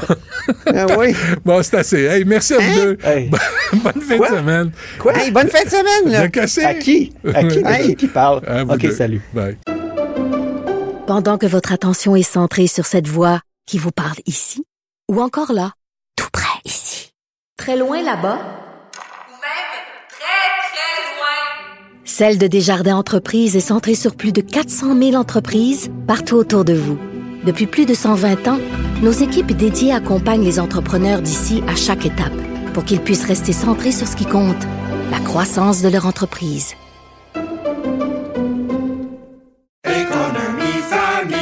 Ici Ricardo. Et Émilie, marchand d'IGA. On a envie de vous inspirer à bien manger. À moins de 5 la portion. Suffit de repérer les produits valeurs sûres et de les cuisiner avec une de nos recettes. Les valeurs sûres, c'est bien pensé, hein? Bien sûr! Détails sur IGA.net. Rejoignez Benoît Dutrisac en temps réel par courriel. Dutrisac à commercialcube.radio. superbe, sublime, merveilleuse. Sauf que ce gars-là est quand même euh, rationnel et pragmatique. Mais ça pose un très grave problème. Je t'assure qu'il n'y a aucun politologue sérieux qui va te dire Oh. Un politologue, pas comme les autres. Loïc Passy. C'est pas le temps de faire ça. Loïc, bonjour. Bonjour Benoît. Bonjour. Alors, euh, il y a eu rencontre entre euh, M. Macron et euh, M. Sunak. Oui, Rishi Sunak, euh, euh, qui l'a rencontré, et les deux semblent très bien s'entendre. Hein. Copains comme cochons, ils ont à peu près le même âge, euh, ils ont un profil finalement qui est assez similaire, euh, les deux dans la finance, donc euh, ils s'entendent très bien. C'est le premier sommet entre euh, l'Angleterre et la France depuis cinq ans. faut dire que les relations étaient très très mauvaises entre les deux pays. C'était vraiment pas l'amour fou entre Boris Yeltsin et Boris et, et, et, Macron. Et Macron, c'est ça. Et euh, Boris Johnson, pas de Boris Yeltsin. Ah oui. Il va me reprendre. Je viens de dire une bêtise. C'était deux méchants Boris. Ça aurait été difficile avec Boris Yeltsin. Ouais. Donc avec euh, Boris Johnson et, euh, et, et, euh, et Macron, c'était très très très mauvais. Euh, parce que de toute façon, et de manière générale, tu sais, quand l'Angleterre était à l'intérieur de l'Union européenne, la France poussait toujours vers une, vers une plus grande intégration à l'intérieur de l'Union européenne, euh, avec une architecture qui ressemblerait à la France, donc beaucoup de centralisation.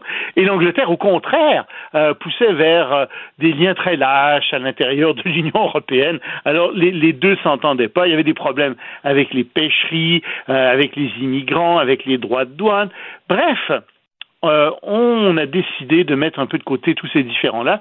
On a discuté et c'est arrivé à des résultats assez intéressants. Par exemple, la- la- l'Angleterre va payer la France pour euh, les immigrants qui restent du côté de la Manche, du côté français. Euh, et on parle de, sur Hmm. quelques années de plus de 500 euh, millions d'euros. Donc c'est beaucoup d'argent. Donc pour empêcher que ces gens aillent traverser en Angleterre, pour les bloquer efficacement. Par ailleurs, il y a aussi toute la question de la coopération militaire qui a été discutée dans le contexte de la guerre en Ukraine. Il y a eu un rapprochement. Ça n'a jamais cessé, remarque, dans ce domaine-là. Il y a toujours eu pas mal de coopération entre les deux pays dans ce domaine-là, mais ça s'est raffermi euh, dans le domaine de l'énergie aussi. Donc, somme toute, une très très bonne rencontre euh, entre les, deux pays. Et euh, mais il n'est pas question, si jamais euh, tu voulais poser la question, que l'Angleterre retourne à l'intérieur même de l'Union européenne. Le Brexit s'est fait, d'autant plus que Sunak vient du, même parti que Johnson, donc il n'est pas question de remettre ça de remettre ça en cause. L'Angleterre est sortie du Brexit et maintenant on fait avec, on essaie d'avancer. Hmm. Bon, et euh, Joe Biden va euh, présenter son nouveau plan économique. Ben, il a présenté, en fait, en, grande partie. On sait ce qu'il y a dedans et c'est un beau plan euh, économique. Moi, j'aime bien son plan économique. il veut, c'est un plan économique quand même de, qui, est, qui, est, qui est assez important. C'est de 6, 800 milliards de dollars. Eh oui, la défense va recevoir 885 milliards de dollars là-dedans, entre autres à cause de l'Ukraine, mais aussi parce que la Chine renforce aussi son budget militaire. Alors, il veut faire, faire payer, et ce qu'il veut faire aussi, c'est sur 10 ans, diminuer le déficit de 3 000 milliards de dollars. Alors, comment on fait ça? Comment est-ce qu'on augmente les dépenses et qu'on euh, réduit le déficit? Ben, il y a essentiellement deux choses euh, qu'il veut faire. Il veut faire payer les ultra riches. Alors, on parle de 0,01% euh, de la population. Leur, leur, leur taxe augmenterait à ces gens un peu. Ils seraient taxés peut-être à 25 c'est très raisonnable comme taxe. Mais il serait taxé aussi, et ça, c'est, ça, ça, passera moins facilement, sur la valeur ajoutée de leur propriété. Évidemment, ça, ça peut faire très, très mal, euh, ce genre de taxe. Et, euh, tu sais, c'est pas parce qu'on a une maison, euh, puis que sa maison prend de la valeur, qu'on a nécessairement de l'argent pour payer la taxe sur la valeur que la maison prend. Hein. C'est pas la même chose. Hein. Alors bon, ça, ça, ça va, ça va peut-être poser un problème. Et ce qu'il va faire aussi, c'est qu'il veut augmenter l'impôt des compagnies. Les compagnies payaient un impôt de 35 sur leurs profits. Trump a fait baisser ça à 21% et donc Biden veut remonter ça, pas à 35% à 28% et ça permettrait ça de passer à travers. Il pourrait à ce moment-là garder euh, tout le système mis en place par Obama, le Medicare, etc. Euh, la sécurité sociale aussi serait restreinte touchée. Donc ça devrait faire l'affaire de tout le monde, évidemment. Hmm évidemment. Ça ne fera pas l'affaire des républicains, surtout des républicains euh, très extrémistes qu'on trouve euh, sous Trump dans le Parti républicain, euh, qui, qui vont déchirer leur chemise. Mais moi, ce que j'attends de voir, c'est s'il n'y a pas quelques républicains parce qu'ils ne sont pas tous extrémistes, euh, qui vont pas voter du côté euh, des, des, démocrates à la Chambre. C'est pas complètement impossible. Hmm. On va voir. Peut-être que je rêve en couleur. Bon, on verra ça. Et l'Argentine, qui connaît sa pire sécheresse depuis 60 ans? Depuis 60 ans, dans toutes les récoltes principales. C'est un grand exportateur, grand producteur et grand exportateur de soja, de maïs et de blé. Et les récoltes au max, vont être à 50% de la production euh, qu'elles atteignent normalement. Alors ça va faire très mal ça euh, au monde entier d'abord parce que l'Argentine est un grand exportateur comme je te l'ai dit. Donc euh, le prix des denrées alimentaires va pas baisser dans les mois qui viennent, au contraire. Et puis en même temps ça fait très mal à l'Argentine parce qu'il y a une inflation de 99% par année. Alors, euh, oui, oui, puis les réserves de change sont très, très basses. Donc, euh, écoute, on leur souhaite bonne chance, mais c'est sûr que tout ça, c'est un effet euh, des, des changements climatiques. Alors, on va voir ce qui va arriver avec l'Argentine, avec tout ça. Bon, et ton, ton, ami Xi? Oui, il a été renommé, on va pas dire réélu, hein, parce que quand ben même. Non, pas exagérer. Non, faut pas exagérer. Renommé Combien de votes contre lui, d'après toi? ils sont euh, ils sont pas vivants encore ce matin, c'est sûr. Non, il y en a zéro. Ah, combien oui. d'abstentions? Tiens, un peu moins courageux. Combien d'abstentions contre lui? combien? Zéro. Ah, ça me Mais combien de votes pour lui? 2952 personnes qui représentent toute la Chine, qui sont ravis de voir que Xi Jinping obtient un troisième mandat et va être en Chine encore, euh, en- en- encore pour euh, cinq années. Hmm. Avant qu'on se quitte, Loïc, euh, j'en parlais ce matin, là. Euh, tu sais, les, les, les postes euh, qu'on a vus, là, euh, dénoncés, là, les espèces de postes de police chinois ou les centres de services chinois, là, faut pas faire erreur, là. Il y a des gens qui communiquent des données, des informations personnelles sur la diaspora chinoise, euh, particulièrement au Québec, au Canada, au, au régime communiste, au, au gouvernement Oui. chinois, pour que pour qu'il y ait de la, de la pression sur les familles qui sont restées dans les pays d'origine. Oui, oui, absolument. C'est ce qu'ils font. Et puis ils leur demandent de faire de l'espionnage. Et puis euh, ils font, euh, ils communiquent à toutes sortes de personnes. Ils donnent de l'argent. C'est un, grand trafic d'influence aussi. Ils demandent aux gens d'influencer euh, d'autres personnes, pas seulement des Chinois. Euh, c'est pas juste, ça concerne pas juste les Chinois. Pensez que ça, que ça ne concerne que les Chinois, c'est la pointe émergée de l'iceberg. Euh, Il y a des compagnies derrière ça qui euh, sont en Chine, tu sais, et qui ont fait beaucoup d'argent en Chine. Penses-tu que Power Corporation, qui a des milliards de dollars d'investis en Chine, qui aimerait bien que cet argent travaille encore pour euh, Power Corp, ou en tout cas qu'ils puissent retirer cet argent-là sans trop de problèmes. Ouais. Penses-tu qu'ils ne font pas pression sur le gouvernement Trudeau pour que euh, les choses euh, se passent bien entre la Chine et le Canada? Bien entendu. Qu'en est-il de Bombardier? Bombardier qui a fait aussi des milliards de dollars avec la Chine. Qu'est-ce qu'ils font, eux, là-dedans? Est-ce que tu penses qu'ils sont heureux de voir ça? Pas du tout. Il y a plein de gens d'affaires euh, qui sont plus ou moins proches du, des gouvernements à différents niveaux qui euh, font de l'argent avec la Chine et qui se font faire, se font très certainement dire, ben écoutez, euh, ça se pourrait que vos affaires aillent moins bien Ouais, ouais. s'il y a une enquête sur nous. Mhm. Alors, tu sais, faut pas s'empêcher de faire des enquêtes parce que, comme, tu sais, c'est ce que j'écrivais dans Perspective hier dans le journal. Si la Chine est innocente, c'est merveilleux, on s'excusera. Puis les relations entre la Chine et le Canada ne sont que meilleures après ça. Mais si par contre, il y a vraiment de l'ingérence et il y a vraiment des vrais, il y a des problèmes qui sont vraiment profonds, allons les chercher, réglons-les. Parce que à ce moment-là, ça veut dire qu'on perd de l'argent, on perd aussi de la réputation auprès de nos alliés, et euh, donc il s'agit d'une intrusion qui est tout à fait inacceptable. Mhm. Et là-dessus, je le répète, l'attitude de Justin Trudeau est incompréhensible. C'est soit de la naïveté qui confine à la bêtise, soit qu'il est qui trempe lui-même là-dedans. Bon, Euh, c'est tout. on Euh, Il n'y a pas, y a pas de choix entre les deux, là. On va laisser les gens se faire une idée eux-mêmes. Euh, puis on s'en reparle de toute façon la semaine prochaine, dès lundi. Merci Loïc. Salut, bon week-end. Bye. Pendant que votre attention est centrée sur cette voix qui vous parle ici, ou encore là, tout près ici, très loin là-bas, Celle de Desjardins Entreprises est centrée sur plus de 400 000 entreprises partout autour de vous. Depuis plus de 120 ans, nos équipes dédiées accompagnent les entrepreneurs d'ici à chaque étape pour qu'ils puissent rester centrés sur ce qui compte, la croissance de leur entreprise.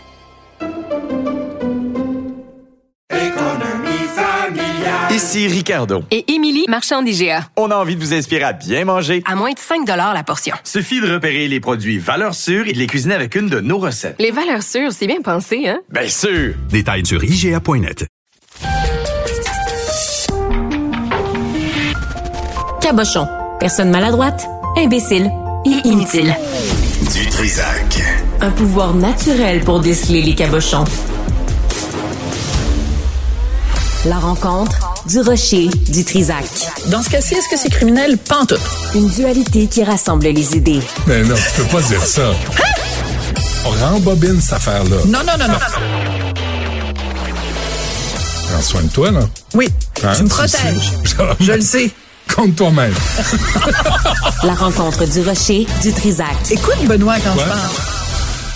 Dis donc, Sophie, j'ai vu ça là, passer sur Twitter avant d'aller à ton sujet. Là. Hein? Hier, là, t'étais en blonde? Oui, ah, c'est très drôle. J'ai euh, j'ai participé à l'émission Le Tricheur. Mhm. Euh, ils m'ont demandé, tu sais, ils posent des questions aux participants. Puis là, des fois, il y a des gens qui interviennent, qui viennent faire un petit caméo. Donc, j'ai fait un petit caméo en chantant. Je chante tellement C'est bien. drôle. Je chante tellement bien. C'est épouvantable. Et euh, donc, j'étais déguisée en Céline Dion, parce que elle et moi, on a exactement le même physique. Oui. Et euh, donc, j'avais une perruque blonde, Oui. j'avais une robe à paillettes et je chantais J'irai où tu iras, mon pays sera toi. J'irai où tu iras, qu'importe la place et qu'importe. Il fallait que je m'arrête, puis euh, voilà. Ah, qui complète la chanson. Voilà, voilà, Si voilà. les gens sont encore devant l'écran, Oui. s'ils n'ont pas éteint la télé. Oui, mais c'était drôle, c'était Ouais, ouais, ben drôle, oui, ben, c'était drôle. Puis euh, voilà, Ouais. tu euh, alors, je me suis la- beaucoup as-tu- amusée. As-tu gardé la perruque et, Es-tu la fou, robe? toi? Es-tu fou? Je garderai. J'ai rien pu garder. Ah, je suis allée là. euh, Ça a pris une heure de Qu'est-ce que ça maquillage. t'a fait d'être en Marilyn euh, Céline? En Marilyn, Céline, écoute, moi, tu sais que. T'es pas loin de Non, ça. mais j'adore Céline. Alors, euh, c'était vraiment drôle. C'était vraiment une gang que j'adore, la gang du tricheur. Ouais. Et j'ai trouvé ça vraiment très, très drôle. Et je les remercie parce que ça a été un travail de transformation quand même. C'est drôle. Oui, la De photo est, de est la photo chose, est hein. rigolote. Tu La ressembles, photo comment s'appelle hein. l'actrice dans Homeland? Euh, Oui, Claire, quelque chose, là. Pas Claire Dane. Oui, Claire Dane. Claire Dane? Oui, oui, c'est ça. Je C'est- suis je pas trouve- sûre que c'est un compliment. Ça s'appelle ben, ça s'appelle un complimarde. Non. Parce que tu veux me faire un compliment, mais Pas- elle, elle est un peu. Elle est bien ordinaire. Es-tu Elle sérieuse, ressemble toi? à ça, Claire Dane. Euh, oui, non, OK. elle est quelque chose, Oui, Claire elle Dane. est quelque chose. OK, fait que c'est un compliment. Ah OK. oui, absolument. Et Sheryl Mhm. Crow, Claire Dane, Ah oui, puis Madame moi. Dutrisac, puis toi. Madame Dutri- Ben oui. Franchement. Ben là, ben, je- hein, on, on a choisi quand même nos conjoints. tu sais. à un moment donné, il faut les passer avant les, les, les, les autres. Moi, c'est Martineau. Oui. Ensuite, euh, Clive Owen, George Clooney. Pas Martin en premier. Hey, tu peux-tu croire que l'autre jour, peux-tu croire que l'autre jour, j'étais au Monde à l'envers et Richard euh, fait une blague? On parlait de triolisme, puis d'échangisme, puis tout ça, puis de couple ouvert. Oui. Et euh, parce qu'il y avait une dame qui était Oui, là. Mm. qui était donc euh, en couple ouvert. Et là, Richard, il dit, ben là, tu sais, on a beau être marié, ça peut arriver qu'on se masturbe en pensant à quelqu'un d'autre. Puis il s'est tourné vers moi en disant, toi, tu te, des fois, ça doit arriver que tu te masturbes en pensant à quelqu'un d'autre. Puis j'ai dit, je- oui, en pensant à Kevin Spacey, mais c'est pas pas en tout Kevin Spacey, je voulais dire. Dans ma tête, c'était Kevin Costner parce qu'on était en train, d- on était en train d'écouter Yellowstone et la langue m'a fourché Ah, Kevin et j'ai dit, Costner, ah oui. ah oui, ah oui, Kevin Costner. C'est vrai. Euh, mais en fait, c'est drôle parce que Richard présumait que c'était forcément en pensant à un gars que j'allais me masturber, alors que pourquoi pas, ce serait pas une fille. Euh, exactement. Ben, je veux dire, Les écoute, fantasmes, là, euh, ben voilà. ont- ont pas de- Donc, euh, j'ai- été mégenré par mon propre mari. En tout cas, Mais faut t'arrêter de mettre épouvantable. Martin en haut de la liste. Mais euh, ça pour dire que je veux, je, veux, je dire à tout le monde qui m'a écouté, qui a pensé, Goudon du Rocher est fantasme sur Kevin Spacey, qui, qui a quand même été reconnu coupable de. c'est- de- rectifié. Non, alors c'est Kevin Costner. Non, non, c'est parfait. S'il vous plaît. Est-ce que. Kevin Costner t'a rappelé? Euh, non, Non. Ni, ni, ni Kevin Spacey non plus. Puis, euh, Mais mais, il- il Clive Owen est Il tabarouette. vieillit mal. Ah. Clive Owen, il a un gros schnoz. Peux-tu puis- m'expliquer pourquoi Clive Owen a jamais été, on lui a jamais demandé de faire James Bond? Il est fait, il est fait pour faire James Bond. Il est fait pour faire James pourquoi? Bond. Je ne sais pas, mais je Il sens que tu pas vas me le dire. Il a pas de talent. Il a un. Ok, je m'en il vais. est incapable de jouer, ce gars-là. Clive Owen a pas de talent. Il faisait des publicités, tu te souviens, pour BMW. Non, je me souviens pas. Tu te souviens pas de ça? Non. Écoute, c'était extraordinaire. Au début des années Ouais, 2000, ouais. là, il faisait des, avec Ang Lee. Ah oui, avec fait- Ang Lee, le réalisateur. Il faisait euh, de- des, des ouais. pubs. Hein? Et là, là, va voir Là, ça. il était bon. Là, tu vas Ok. dire, ça, c'est, ça, c'est James Bond. Plus que Pierce Brosnan, je suis Ah, d'accord avec toi. Ces publicités de BMW, Ah, c'était ouais. des, des, des petits films d'action Ah, ouais. qui étaient extraordinaires. Moi, j'ai voulu m'acheter une BM juste, juste pour ça. C'est, non, non, T'es non. crédule à ce point-là, toi? Non, c'était le Toi, t'es le rêve. genre à acheter une voiture juste parce qu'il y a une belle pitoune à Non, côté de la non, voiture? je suis pas niaiseux de même. Je laisse un beau piton à non, côté de la je suis pas voiture. niaiseux de même. Mais les voitures étaient T'es mises niaiseux, mais pas à ce point-là. Pas à ce point-là.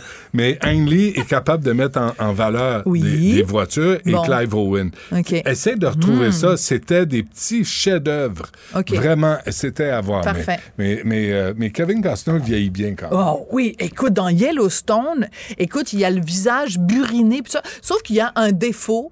Yellowstone, c'est une série absolument Ouais. extraordinaire où Kevin Costner joue le rôle d'un propriétaire de ranch. Puis c'est comme c'est comme la mafia qui Ouais. règne sur le Montana. C'est c'est trépidant vraiment comme série.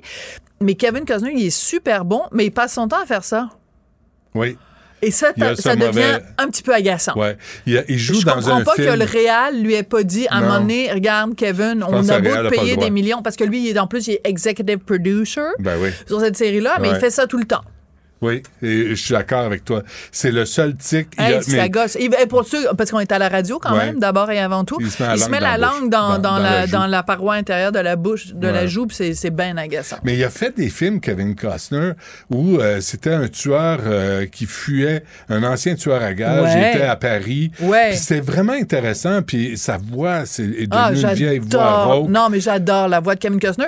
Et dans, ce, dans cette série-là, Yellowstone, j'aime tout.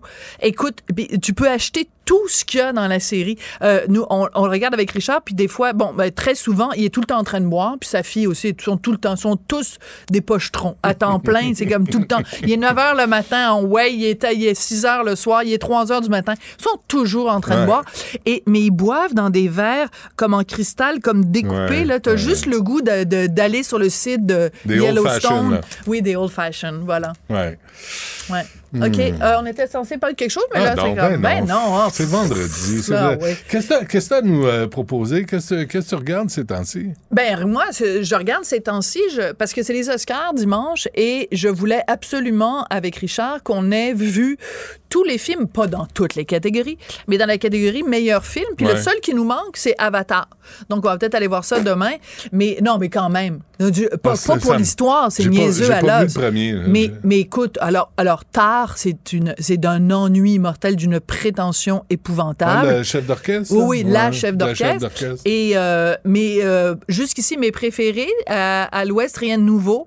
Vraiment magistral. C'est extraordinaire. Magistral, magistral. Ouais, ouais. Et euh, The Fablemans, parce que c'est une déclaration d'amour au cinéma. Euh, À l'ouest, là, oui, de Spielberg, j'ai pas vu. Mais à l'ouest, rien de nouveau, là, c'est Ouais. la, guerre, la Première Guerre mondiale. Absolument. C'est ça, hein? C'est une adaptation d'un livre. Et Richard est en train de lire le livre d'origine en C'est ce moment. tellement bon. hein. Et euh, il dit qu'il comprend pas parce que, bah, de toute façon, il fera sa propre Voilà, chronique. là. Il parlera on en- du livre. Bon, on tout n'en parle bref. pas, là. Mais, mais, mais à chaque fois, moi, Sophie, je me dis, ces hommes-là, Ah, c'est incroyable. envoyés ce dans ont des vécu. tranchées, Des tranchées. avec des rats, avec l'humidité, la- la- la- les- des, des rations dans, des- dans des petites gamelles. euh, Ouais. Et c'était une guerre dégueulasse. Puis moi, un, un de mes chefs-d'œuvre de la littérature, c'est euh, Voyage au bout de la nuit de Louis-Ferdinand Céline, où il parle justement de la Première Guerre mondiale, de la vie dans les tranchées. C'est, c'est, c'est, c'est vraiment une drôle de guerre parce que, donc, tu as la tranchée des Allemands, tu as la tranchée des Français. Et, euh, tu sais, c'est comme, donc, tu sors de la tranchée, puis tu, tu, t'affrontes sur le champ de bataille. Ouais. Mais c'est boucherie.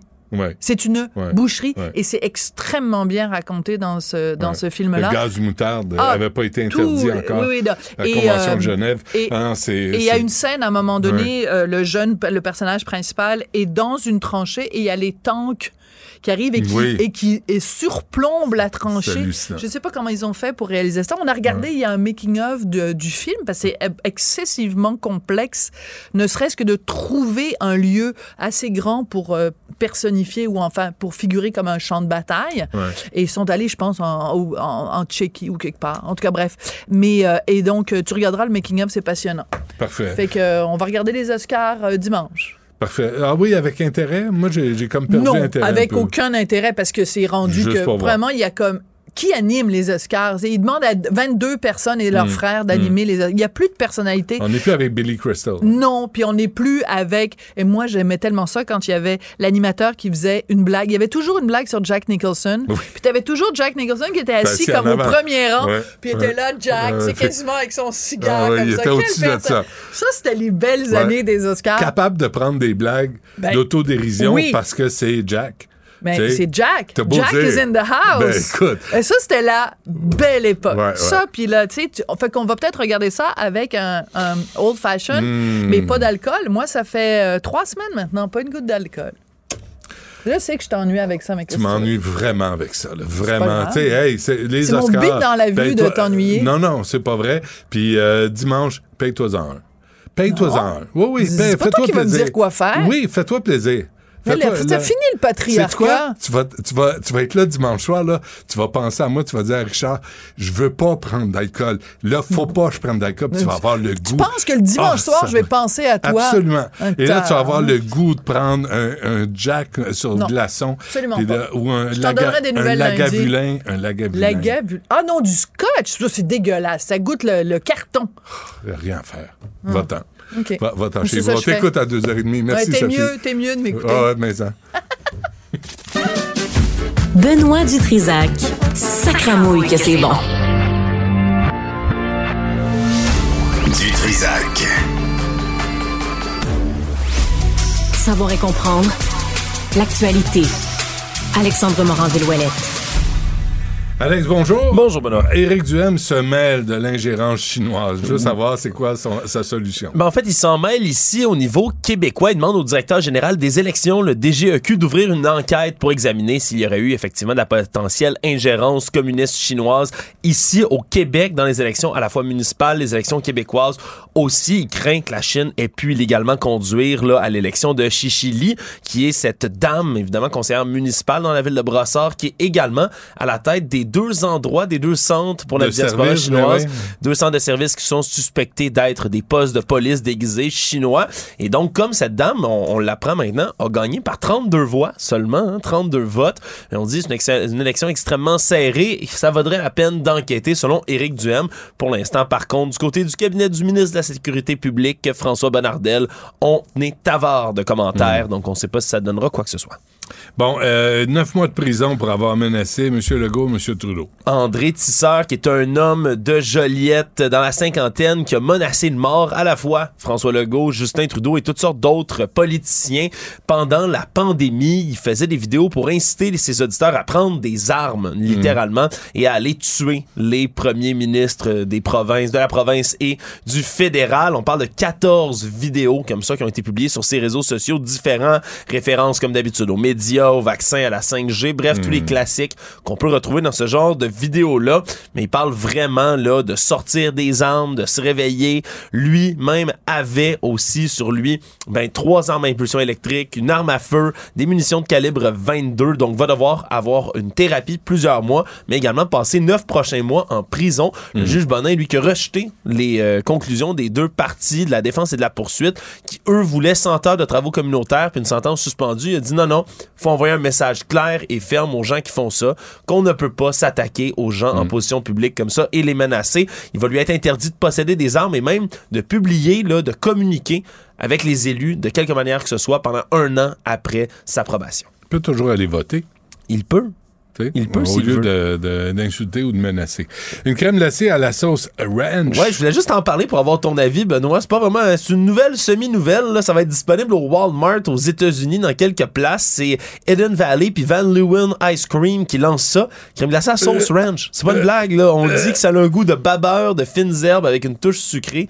Qu'à l'odeur, ça sent un peu les oignons. Ça a l'air dégueulasse, hein? Ah, c'est. ah, C'est dégueulasse. on dit que ceux qui ont goûté auraient eu une agréable surprise, mais c'est quand même dans le pitch publicitaire aussi. Fait que allons donc, on verra. On dit que c'est très bon si tu, si tu trempes des pretzels dans cette crème glacée-là. Ah ouais. Mais la première fois, tu y goûtes, parce que la deuxième fois, quand tu le vomis, là, Ouais, ça doit ça, être ça moins repasse bon. dans la bouche. Ouais, Ouais, ça, doit être un, peu, être un peu moins bon. Écoute, on est dans le futur, Benoît. Le monde est à faire à 100, puis il y a de la crème glacée à sauce ranch. Qu'est-ce qui se passe? Euh, chronique euh, jeux de société parce que c'est la fin de semaine. Puis t'en as des nouveaux. L'autre jour, tu me critiquais parce que j'avais juste des vieux jeux tu, tu plates. joues à quoi? Yahtzee, Sorry? Non, même pas. euh, Sorry, j'aime ça, Sorry. Gassou. C'est bon, Gassou. Ouais, ouais. C'est le fun. Écoute, toutes sortes de jeux, Benoît, parce que là, toi, quand tu joues en famille, tes enfants ont quel âge? Parce que Euh, j'ai un grand, grand spectre. Mettons la 11, petite 11 famille. et là, 13, euh, 11, essentiellement. Bah, des gens qui ont quand même une tête et ses épaules sont capables de jouer à certains jeux, Benoît. Moi, là, la fin de semaine, j'étais avec des amis, j'ai le goût que tout le monde, on se pogne pour des niaiseries, là. Ouais. Je joue à Galera Pagos. C'est un jeu, là, spécial où t'es sur une île déserte, tout le monde est un naufragé, une naufragée sur cette île-là. Tout le monde doit collaborer pour essayer de s'en sortir. Chaque jour, ben, t'as de la bouffe, t'as de l'eau, puis ça, ça diminue de plus en plus à chaque tour de jeu parce que chaque tour est une journée. Et là, tu consommes, mettons, t'es 8 à jouer, mais 8 de nourriture, 8 d'eau qui passe chaque jour à marmite, puis il faut que tu essaies d'en trouver, de ramasser l'eau, de ramasser de la nourriture, puis surtout construire des radeaux pour essayer de sacrer ton camp de l'île. Parce que t'as un nombre de tours qui est pas exactement précis, mais au bout duquel, en flippant des cartes, tu finis par être obligé de partir à la fin. Pour partir, faut que tu aies des réserves, faut que tu sois capable de t'en sortir avec le nombre de radeaux. C'est bon. Le problème, tu me vois venir, c'est que, ben tu dois collaborer avec tout le monde, mais s'il y a juste assez de nourriture pour que quatre personnes survivent puis que les autres meurent toutes de faim, ben faut que tu commences à t'obstiner pour savoir qui tu manges. Tu vois le genre sur ce jeu-là. Et ça arrive ben, bien, bien, bien souvent. Des fois, tu réussis à gagner bon. tout le monde ensemble, tout le monde a coopéré, Ouais. l'harmonie règne. Mais ben des fois, euh, tu réussis à trouver des cartes sur l'île en fouillant ben, un fusil, par exemple, puis là, tu peux commencer à menacer le monde puis les manger. ça dégénère, règle générale, là, presque à toutes les parties. Tout le monde s'obstine. Et honnêtement, c'est un jeu tu peux jouer quasiment à 8, 9, 10, 12 personnes, puis c'est toujours le fun. Comment ça s'appelle? Galérapagos. Comme une Galéra- galère, puis ok. les, euh, les Galapagos. Galérapagos. Je vais aller C'est un chercher jeu ça. De plus en plus populaire ici au Québec. Autre classique immé- immémorial sur lequel on peut jouer, Bang. C'est un jeu de cowboy. Tu mets ta meilleure playlist du, de Ennio Morricone là, qui joue Ouais. en arrière. C'est bien simple. C'est un petit mélange entre le loup-garou puis un jeu de cowboy. Il y a un shérif puis les autres, tu sais pas si c'est des bandits ou des alliés. Tout le monde se suspecte, personne s'aime puis tout le monde se tire dessus. C'est toujours le fun. Parfait. Ben, deux bonnes, je vais y aller, je vais aller les acheter, on va essayer parce que là, il faut changer de, de sorry. Là. Même moi, je trouve que c'est un peu. Ben, puis on en a tellement des jeux au Québec. Ah Surtout, ouais, hein? encouragez vos euh, magasins de jeux de société locaux. Il y en a partout, des petits, des petits magasins comme ça. À Montréal, ça arrive sud, ça arrive nord, Ah ouais. partout. Encouragez-les. C'est des gens qui en ont bien besoin. C'est bon. Euh, Alexandre, merci. Salut. À lundi.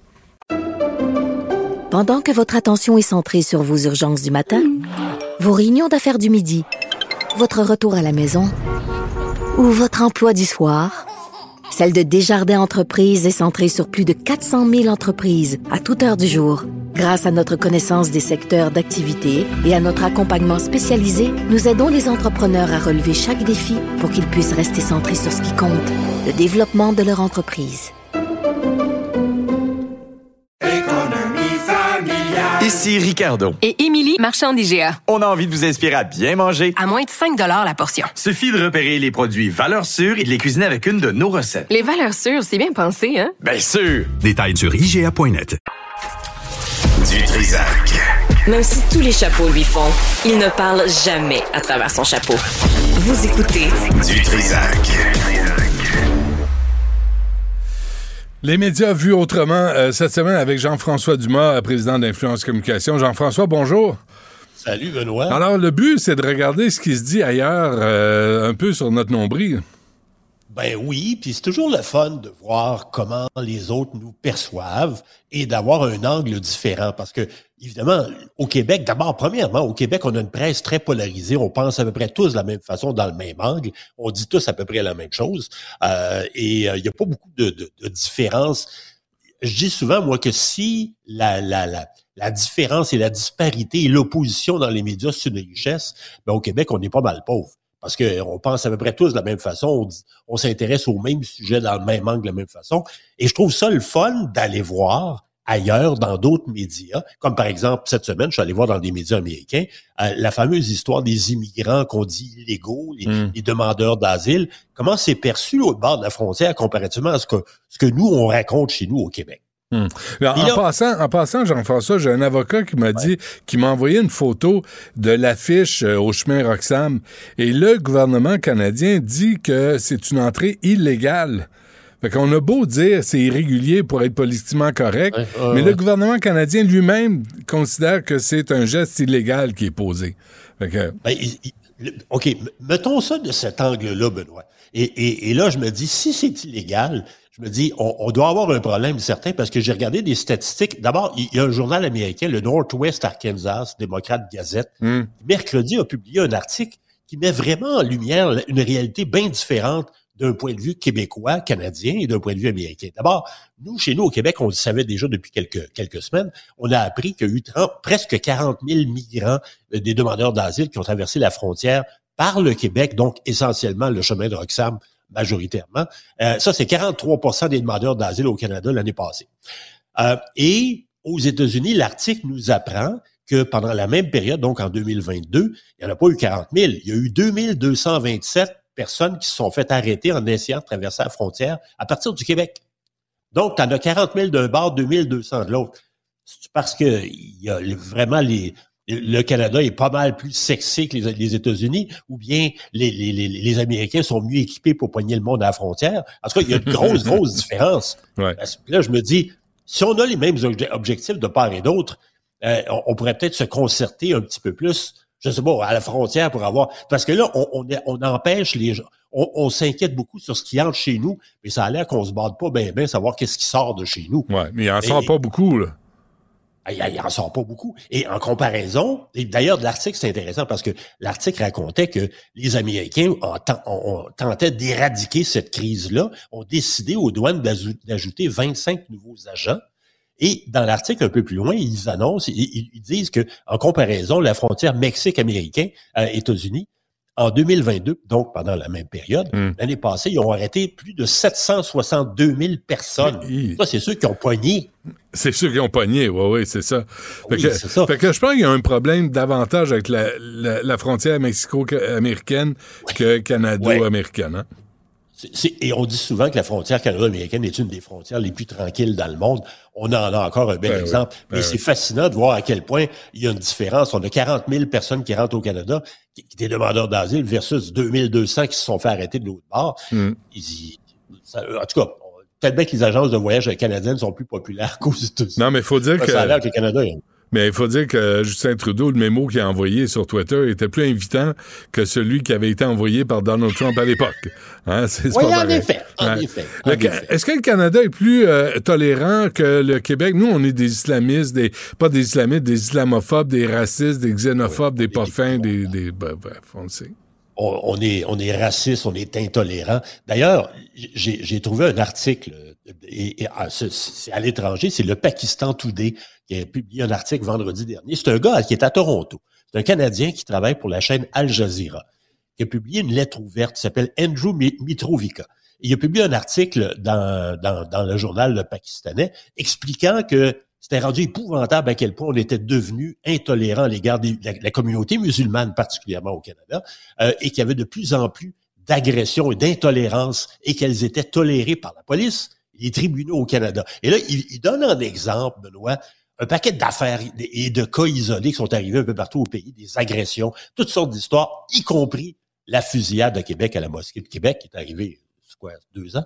Et, là, il raconte tout ça et à quel point les, gens qui sont à l'origine de ça, oh, il y a une tolérance, on accepte tout ça dans notre communauté. Il donne un, exemple, entre autres, qu'en 1900, en 2021, pardon, les cas d'agression contre la communauté musulmane ont augmenté de 71 il dit pas si en 2022 ça a baissé. Il dit pas que si 2021 était une année exceptionnelle. Mais il dit, il, il- il raconte ce chiffre-là en expliquant que c'est la communauté musulmane qui est ciblée par l'intolérance et le racisme au Canada. En tout cas, tu sais, quand tu joues à la victime, tu fais de la victimisation en série. C'est exactement ça. Et, et- et cet article-là... excuse-moi, mais il dit pas où il a pris ses chiffres, euh, ce sympathique Non. personnage? Il en parle pas. Il parle pas. Il fait, qu'il sort ça de son cul, mais il faut le croire sur parole.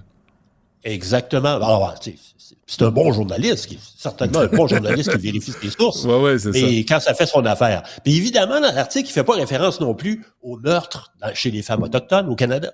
Dans les autres communautés culturelles, les agressions ou les femicides au Canada. Ouais. Il n'en parle pas. Non. Non. Il parle juste de la... Et, et ça, c'est tellement dangereux, le- l'espèce de cocktail parfait pour partir une chicane en expliquant que ma victimisation est pire que la tienne. Et, et, et ça, c'est- l'autre affaire. Et, et souviens-toi bien ce que, ce, que, ce, que, ce que je te raconte là, c'est que avec tout ce qui se dit sur les Chinois actuellement euh, et les relations entre la Chine et le Canada, Après la je serais pas pandémie. surpris. Après la pandémie Après la aussi. pandémie. Ben oui. Oui, je ne serais pas surpris que d'ici quelques années, la communauté chinoise soit à son tour aussi euh, très ciblée par toutes sortes d'histoires et que et les relations, ce que les médias rapportent bien sûr, mais les relations de la communauté Mm, chinoise mm, mm. Et, la- et les différentes communautés au Canada soient assez houleuses dans quelques années parce que on- là, actuellement, quand tu regardes, puis d'ailleurs, c'est un, un autre des sujets que je voulais aborder avec toi, quand tu regardes ce qui se raconte en Chine actuellement sur les histoires avec le Canada et avec Justin Trudeau versus ce qui se passe chez nous au Canada et ce qui se dit aux États-Unis, des fois, tu regardes ça, tu te dis, est-ce que c'est, ce sont des faits ou c'est une grosse opération de relations publiques? Hmm. Parce que actuellement, là, il y a l'histoire de, de- de la, de la police chinoise, des postes de postes de police chinois qui seraient installés un petit peu partout dans la région de Montréal. Mais là, il y a eu l'histoire des élections truquées ou influencées par les, les Chinois euh, au Canada. Évidemment, pour une des rares fois, Trudeau puis la chaîne, ils sont d'accord parce que euh, Justin Trudeau, euh, ça le fait rigoler, euh, il y croit pas, puis les Chinois, évidemment non plus, mais les Chinois en profitent pour discréditer le premier ministre canadien. Ça va de soi. Ça s'inscrit dans toute une série d'opérations, de déclarations. Actuellement, Benoît, presque à tous les jours, dans les journaux publiés en Chine, et particulièrement les journaux publiés en anglais, évidemment comme par hasard, Hmm. euh, euh, il y a des articles qui sont publiés pour discréditer le Canada, le gouvernement canadien puis le premier ministre du Canada. Et, et on fait référence à cette histoire-là. On fait référence à toutes sortes d'affaires en en expliquant que le premier ministre du Canada, s'il y avait eu de l'aide des Chinois, ben peut-être bien que les, les, son- les sondages d'opinion seraient un petit peu meilleurs aujourd'hui. Mais il parle pas, il parle pas de Han Dong, là, qui a été élu dans la région de Toronto, qui a, qui a été élu grâce à des autobus puis avec euh, des, des bénévoles. euh, ah non, il non, en parle pas. même qu'il y a un des articles, c'est amusant, un des articles qui était dans le China Today, à Daily, qui a, été, qui a été publié cette semaine, qui expliquait, et on, le, le- le- comme par hasard, évidemment, on s'entend que c'est- c'est c'est l'État chinois qui contrôle ces journaux-là, mais on prenait la peine de citer qu'on sait que les États-Unis sont intervenus dans les élections d'au moins 30 pays de- depuis la fin de la Seconde Guerre mondiale. Donc, on met le singe sur l'épaule des Américains en disant, ben non, non, nous autres, on n'a rien fait. ouais. Mais on parle pas des Américains qui sont impliqués dans toutes sortes de, de- Mais toutes tu- sortes de- d'opérations. Mais tu sais pourquoi la Chine fait ça? Ben, là, je viens de réaliser, parce qu'ils n'en ont pas d'élection chez eux. Euh, tu sais, ils se font nommer. Vrai, puis- ils sont jaloux. Ben non, Ils sont le- jaloux. celui qui s'oppose au Parti communiste, il est exécuté sur la place publique. Fait que là, il voit des élections, ben il se dit, hey, ça doit être le fun de participer à des élections. On va le faire, mais ailleurs qu'en Chine. Fait que c'est ça que ça donne. Euh, dernière nouvelle, euh, Jean-François. Ah oui, le Québec, tu sais, le, le Québec, c'est une, ville. Le Québec, c'est une province. Montréal, c'est la même chose. Et dans, à l'échelle internationale, moi, je vais, à tous les jours, je vais voir dans les bases de données étrangères, puis dès que le mot Québec-Montréal, je vais voir de quoi il parle. Et évidemment, c'est euh, c'est des fois un quartier en Angleterre. Il y a une autoroute en Nouvelle-Zélande qui s'appelle l'autoroute Québec. Euh, il y a- ça, ça porte toutes sortes de noms, mais c'est aussi autre chose. Et, et je vois toutes sortes d'affaires apparaître. C'est bien rigolo. Il y a d'abord le Québec et Montréal sont, sont je, je remarque très souvent qu'il y a des ensembles de salons. Des ensembles de salons, des divans, Mm. des fauteuils. C'est un style, un style de décoration, le style Montréal, le style Québec, le style de salle à manger également, qui se rapproche pas mal du colonial. Je t'avoue que Ah assez, ça a l'air pas mal. Oh, ben, ben, beau, mettons qu'on se réinvente pas, ben, ben, ça a l'air pas mal kitsch. En Afrique du Sud, c'est une baignoire, le Québec. oui, le- tu, tu prends un bain dans le Québec. En Australie, tu peux acheter une maison de style Montréal. Et j'ai trouvé des cabanons montréalais. Il y a le Maestro Montréal. McDonald's a sorti un hamburger en Norvège l'année passée qui s'appelle le Maestro Montréal. J'ai trouvé des kits patio et, et la- et l'affaire qui est vraiment cute, c'est la sacoche Kate Middleton qui s'appelle le Nano Montréal.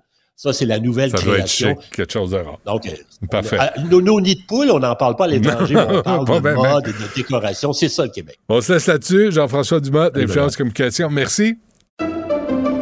Pendant que votre attention est centrée sur cette voix qui vous parle ici, ou encore là, tout près ici, très loin là-bas, Celle de Desjardins Entreprises est centrée sur plus de 400 000 entreprises partout autour de vous. Depuis plus de 120 ans, nos équipes dédiées accompagnent les entrepreneurs d'ici à chaque étape pour qu'ils puissent rester centrés sur ce qui compte, la croissance de leur entreprise.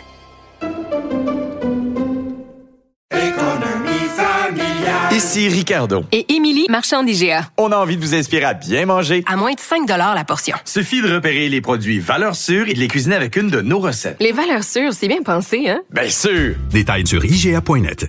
Il s'enflamme, il s'insurge, il parle avec émotion. Benoît Dutrisac, aussi divertissant qu'édifiant. Sexe audio avec Anaïs Gertin-Lacroix. Anaïs, bonjour. Allô, Benoît. Alors, t'as plein de records sexuels, toi, à à Ah! partager avec nous. Ben là, c'est un vendredi, aussi bien faire ça léger. Euh, on commence avec les records sexuels.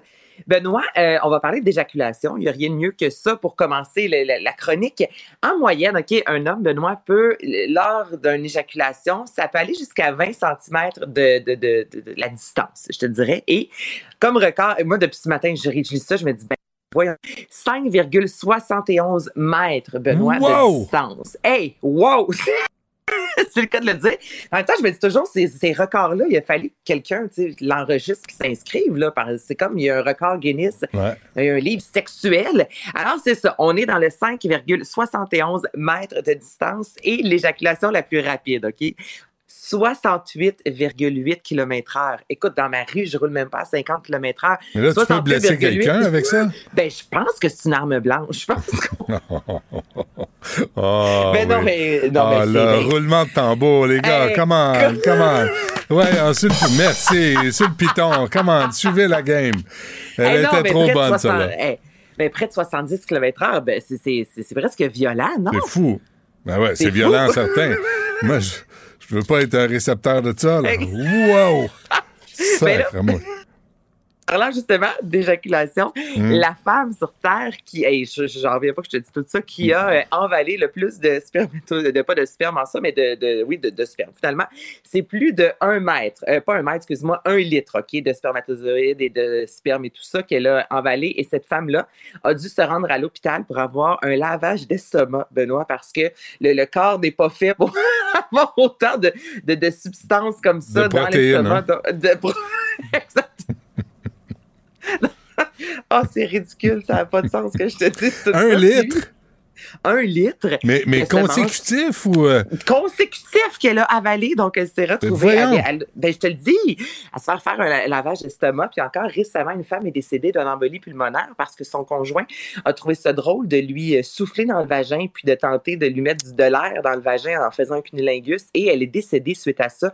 Donc ça, c'est ne faites pas ça à la maison, s'il vous plaît, ce tu, peux, week-end. tu peux tuer ta les- femme si tu lui souffles dans tu le peux vagin. tuer ta femme, absolument. Puis les médecins ont conclu vraiment que c'est le fait que son conjoint lui a soufflé dans le vagin et ceci a causé une embolie pulmonaire. Et sur Donc, le formulaire vraiment- de décès, là? OK, c'est correct, j'arrête. La victime s'est a fait pas de- souffler dans le vagin, puis elle, elle en est décédée. Sacre moi. Tu dis quoi quand tu vas te recueillir autour de ça? Je ne sais pas. Mais- Je suis désolé. Je voulais pas lui souffler dans le vagin. Je sais pas ce qui m'a pris.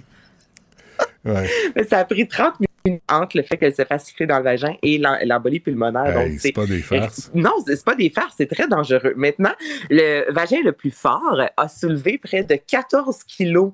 Imagine-toi, donc c'est une tu fais le double presque en question de, de livres. Donc, as-tu idée à quel point un vagin peut être ultra fort? Donc, on parle de 14 kilos. Donc, c'est une femme qui a essayé de soulever des poids pour montrer à quel point son Attends, périnée attends, était... Explique-moi, comment Ouais. tu lèves des poids avec un vagin? Ben, tu- Comment, euh, tu- physiquement, là? Mais non, mais Benoît, tu, tu peux, il y a des choses qui peuvent entrer dans le vagin, tu comprends? Mais admettons là, que tu mets, que, que tu prends un, un vibrateur, ça entre dans le vagin, puis par la suite, ça peut être très lourd, tu comprends? Il peut être, ça marche, là. J'ai de la misère à t'expliquer ça, mais tu peux lever des choses avec ton vagin. Je te dis, 14 kilos, ça existe. OK. Non, non, j'ai jamais vu ça dans un gym, tu sais. euh, mais c'est correct, je te crois sur parole. Je te le dis. Ah mais là, j'ai de la difficulté à l'expliquer. On dirait que je suis rendue, je, je suis Ben. rouge, ça n'a aucun sens. C'est d'un Mais un litre de sperme, Marianne, de Un savoir temps, si c'est euh, au-delà de l'hydratation quotidienne, là, si c'est... Buvez de l'eau, c'est ça que ça veut dire. Ben, non, mais un litre, c'est beaucoup trop. Hey, Et l'homme qui s'est masturbé le plus longtemps, ça a été 9h58, Benoît. Pendant près de 10 heures, l'homme ne s'est pas lâché le pénis. As-tu pensé à quel point ça doit devenir souffrant à un moment? Mais c'est arrivé en 2009. Cet homme-là s'est masturbé dans le but de devenir la masturbation la plus longue de l'histoire et cet homme-là a réussi. OK. Avec des gerçures? c'est sûr. Et Hey. les, je, je vais finir, ça n'a pas de sens. Les poils publiés les plus longs qui ont été euh, Oui. enregistrés, Ah, ça, c'est intéressant. 70 cm. 70 cm. C'est comme 20 pouces? C'est, tu peux calculer par en 3. pouces, c'est ça. ça pourrait être... Chris, c'est bien. Comme presque deux pieds. Elle peignait ça sur le côté. Comment elle faisait pour rentrer de ça? C'est une femme ou un homme? Ben, je sais, c'est une femme. Ouais, automatiquement, tu dis que c'est une femme. Ouais, c'est une femme. Elle se nomme euh, Maoni V, qui a eu les poils pubiens euh, les plus longs, 70 cm. Ah oui? Voilà. Ah oui? Écoute, en veux-tu d'autres? J'en veux non, plein. Non, non. T'en as-tu d'autres? Ben là, j'ai sorti les plus, euh, les, les plus spéciaux, je te dirais. Donc, non, non, mais c'est en déjà. C'est ça. On se parlera de bord lundi de dysfonction érectile, mais je trouvais ça drôle en ce vendredi. As-tu établi, à- as-tu établi toi-même un record quelconque? Je pense pas. Je me rends hein? compte que je suis assez euh, normale. Ouais, on est tous dans la norme. Hein? C'est Tu- ça qui se passe. Mais comment tu décides de dire je vais établir un record puis je vais avaler comme un litre de sperme? Hey, ça, t'en reviendras pas. Hein? Attends, puis tant qu'à faire, j'en ai un dernier. Le nombre d'orgasmes qu'une femme a enregistré la- dans la même journée, le maximum, c'est 134. Or que pour un homme, Benoît, c'est 16.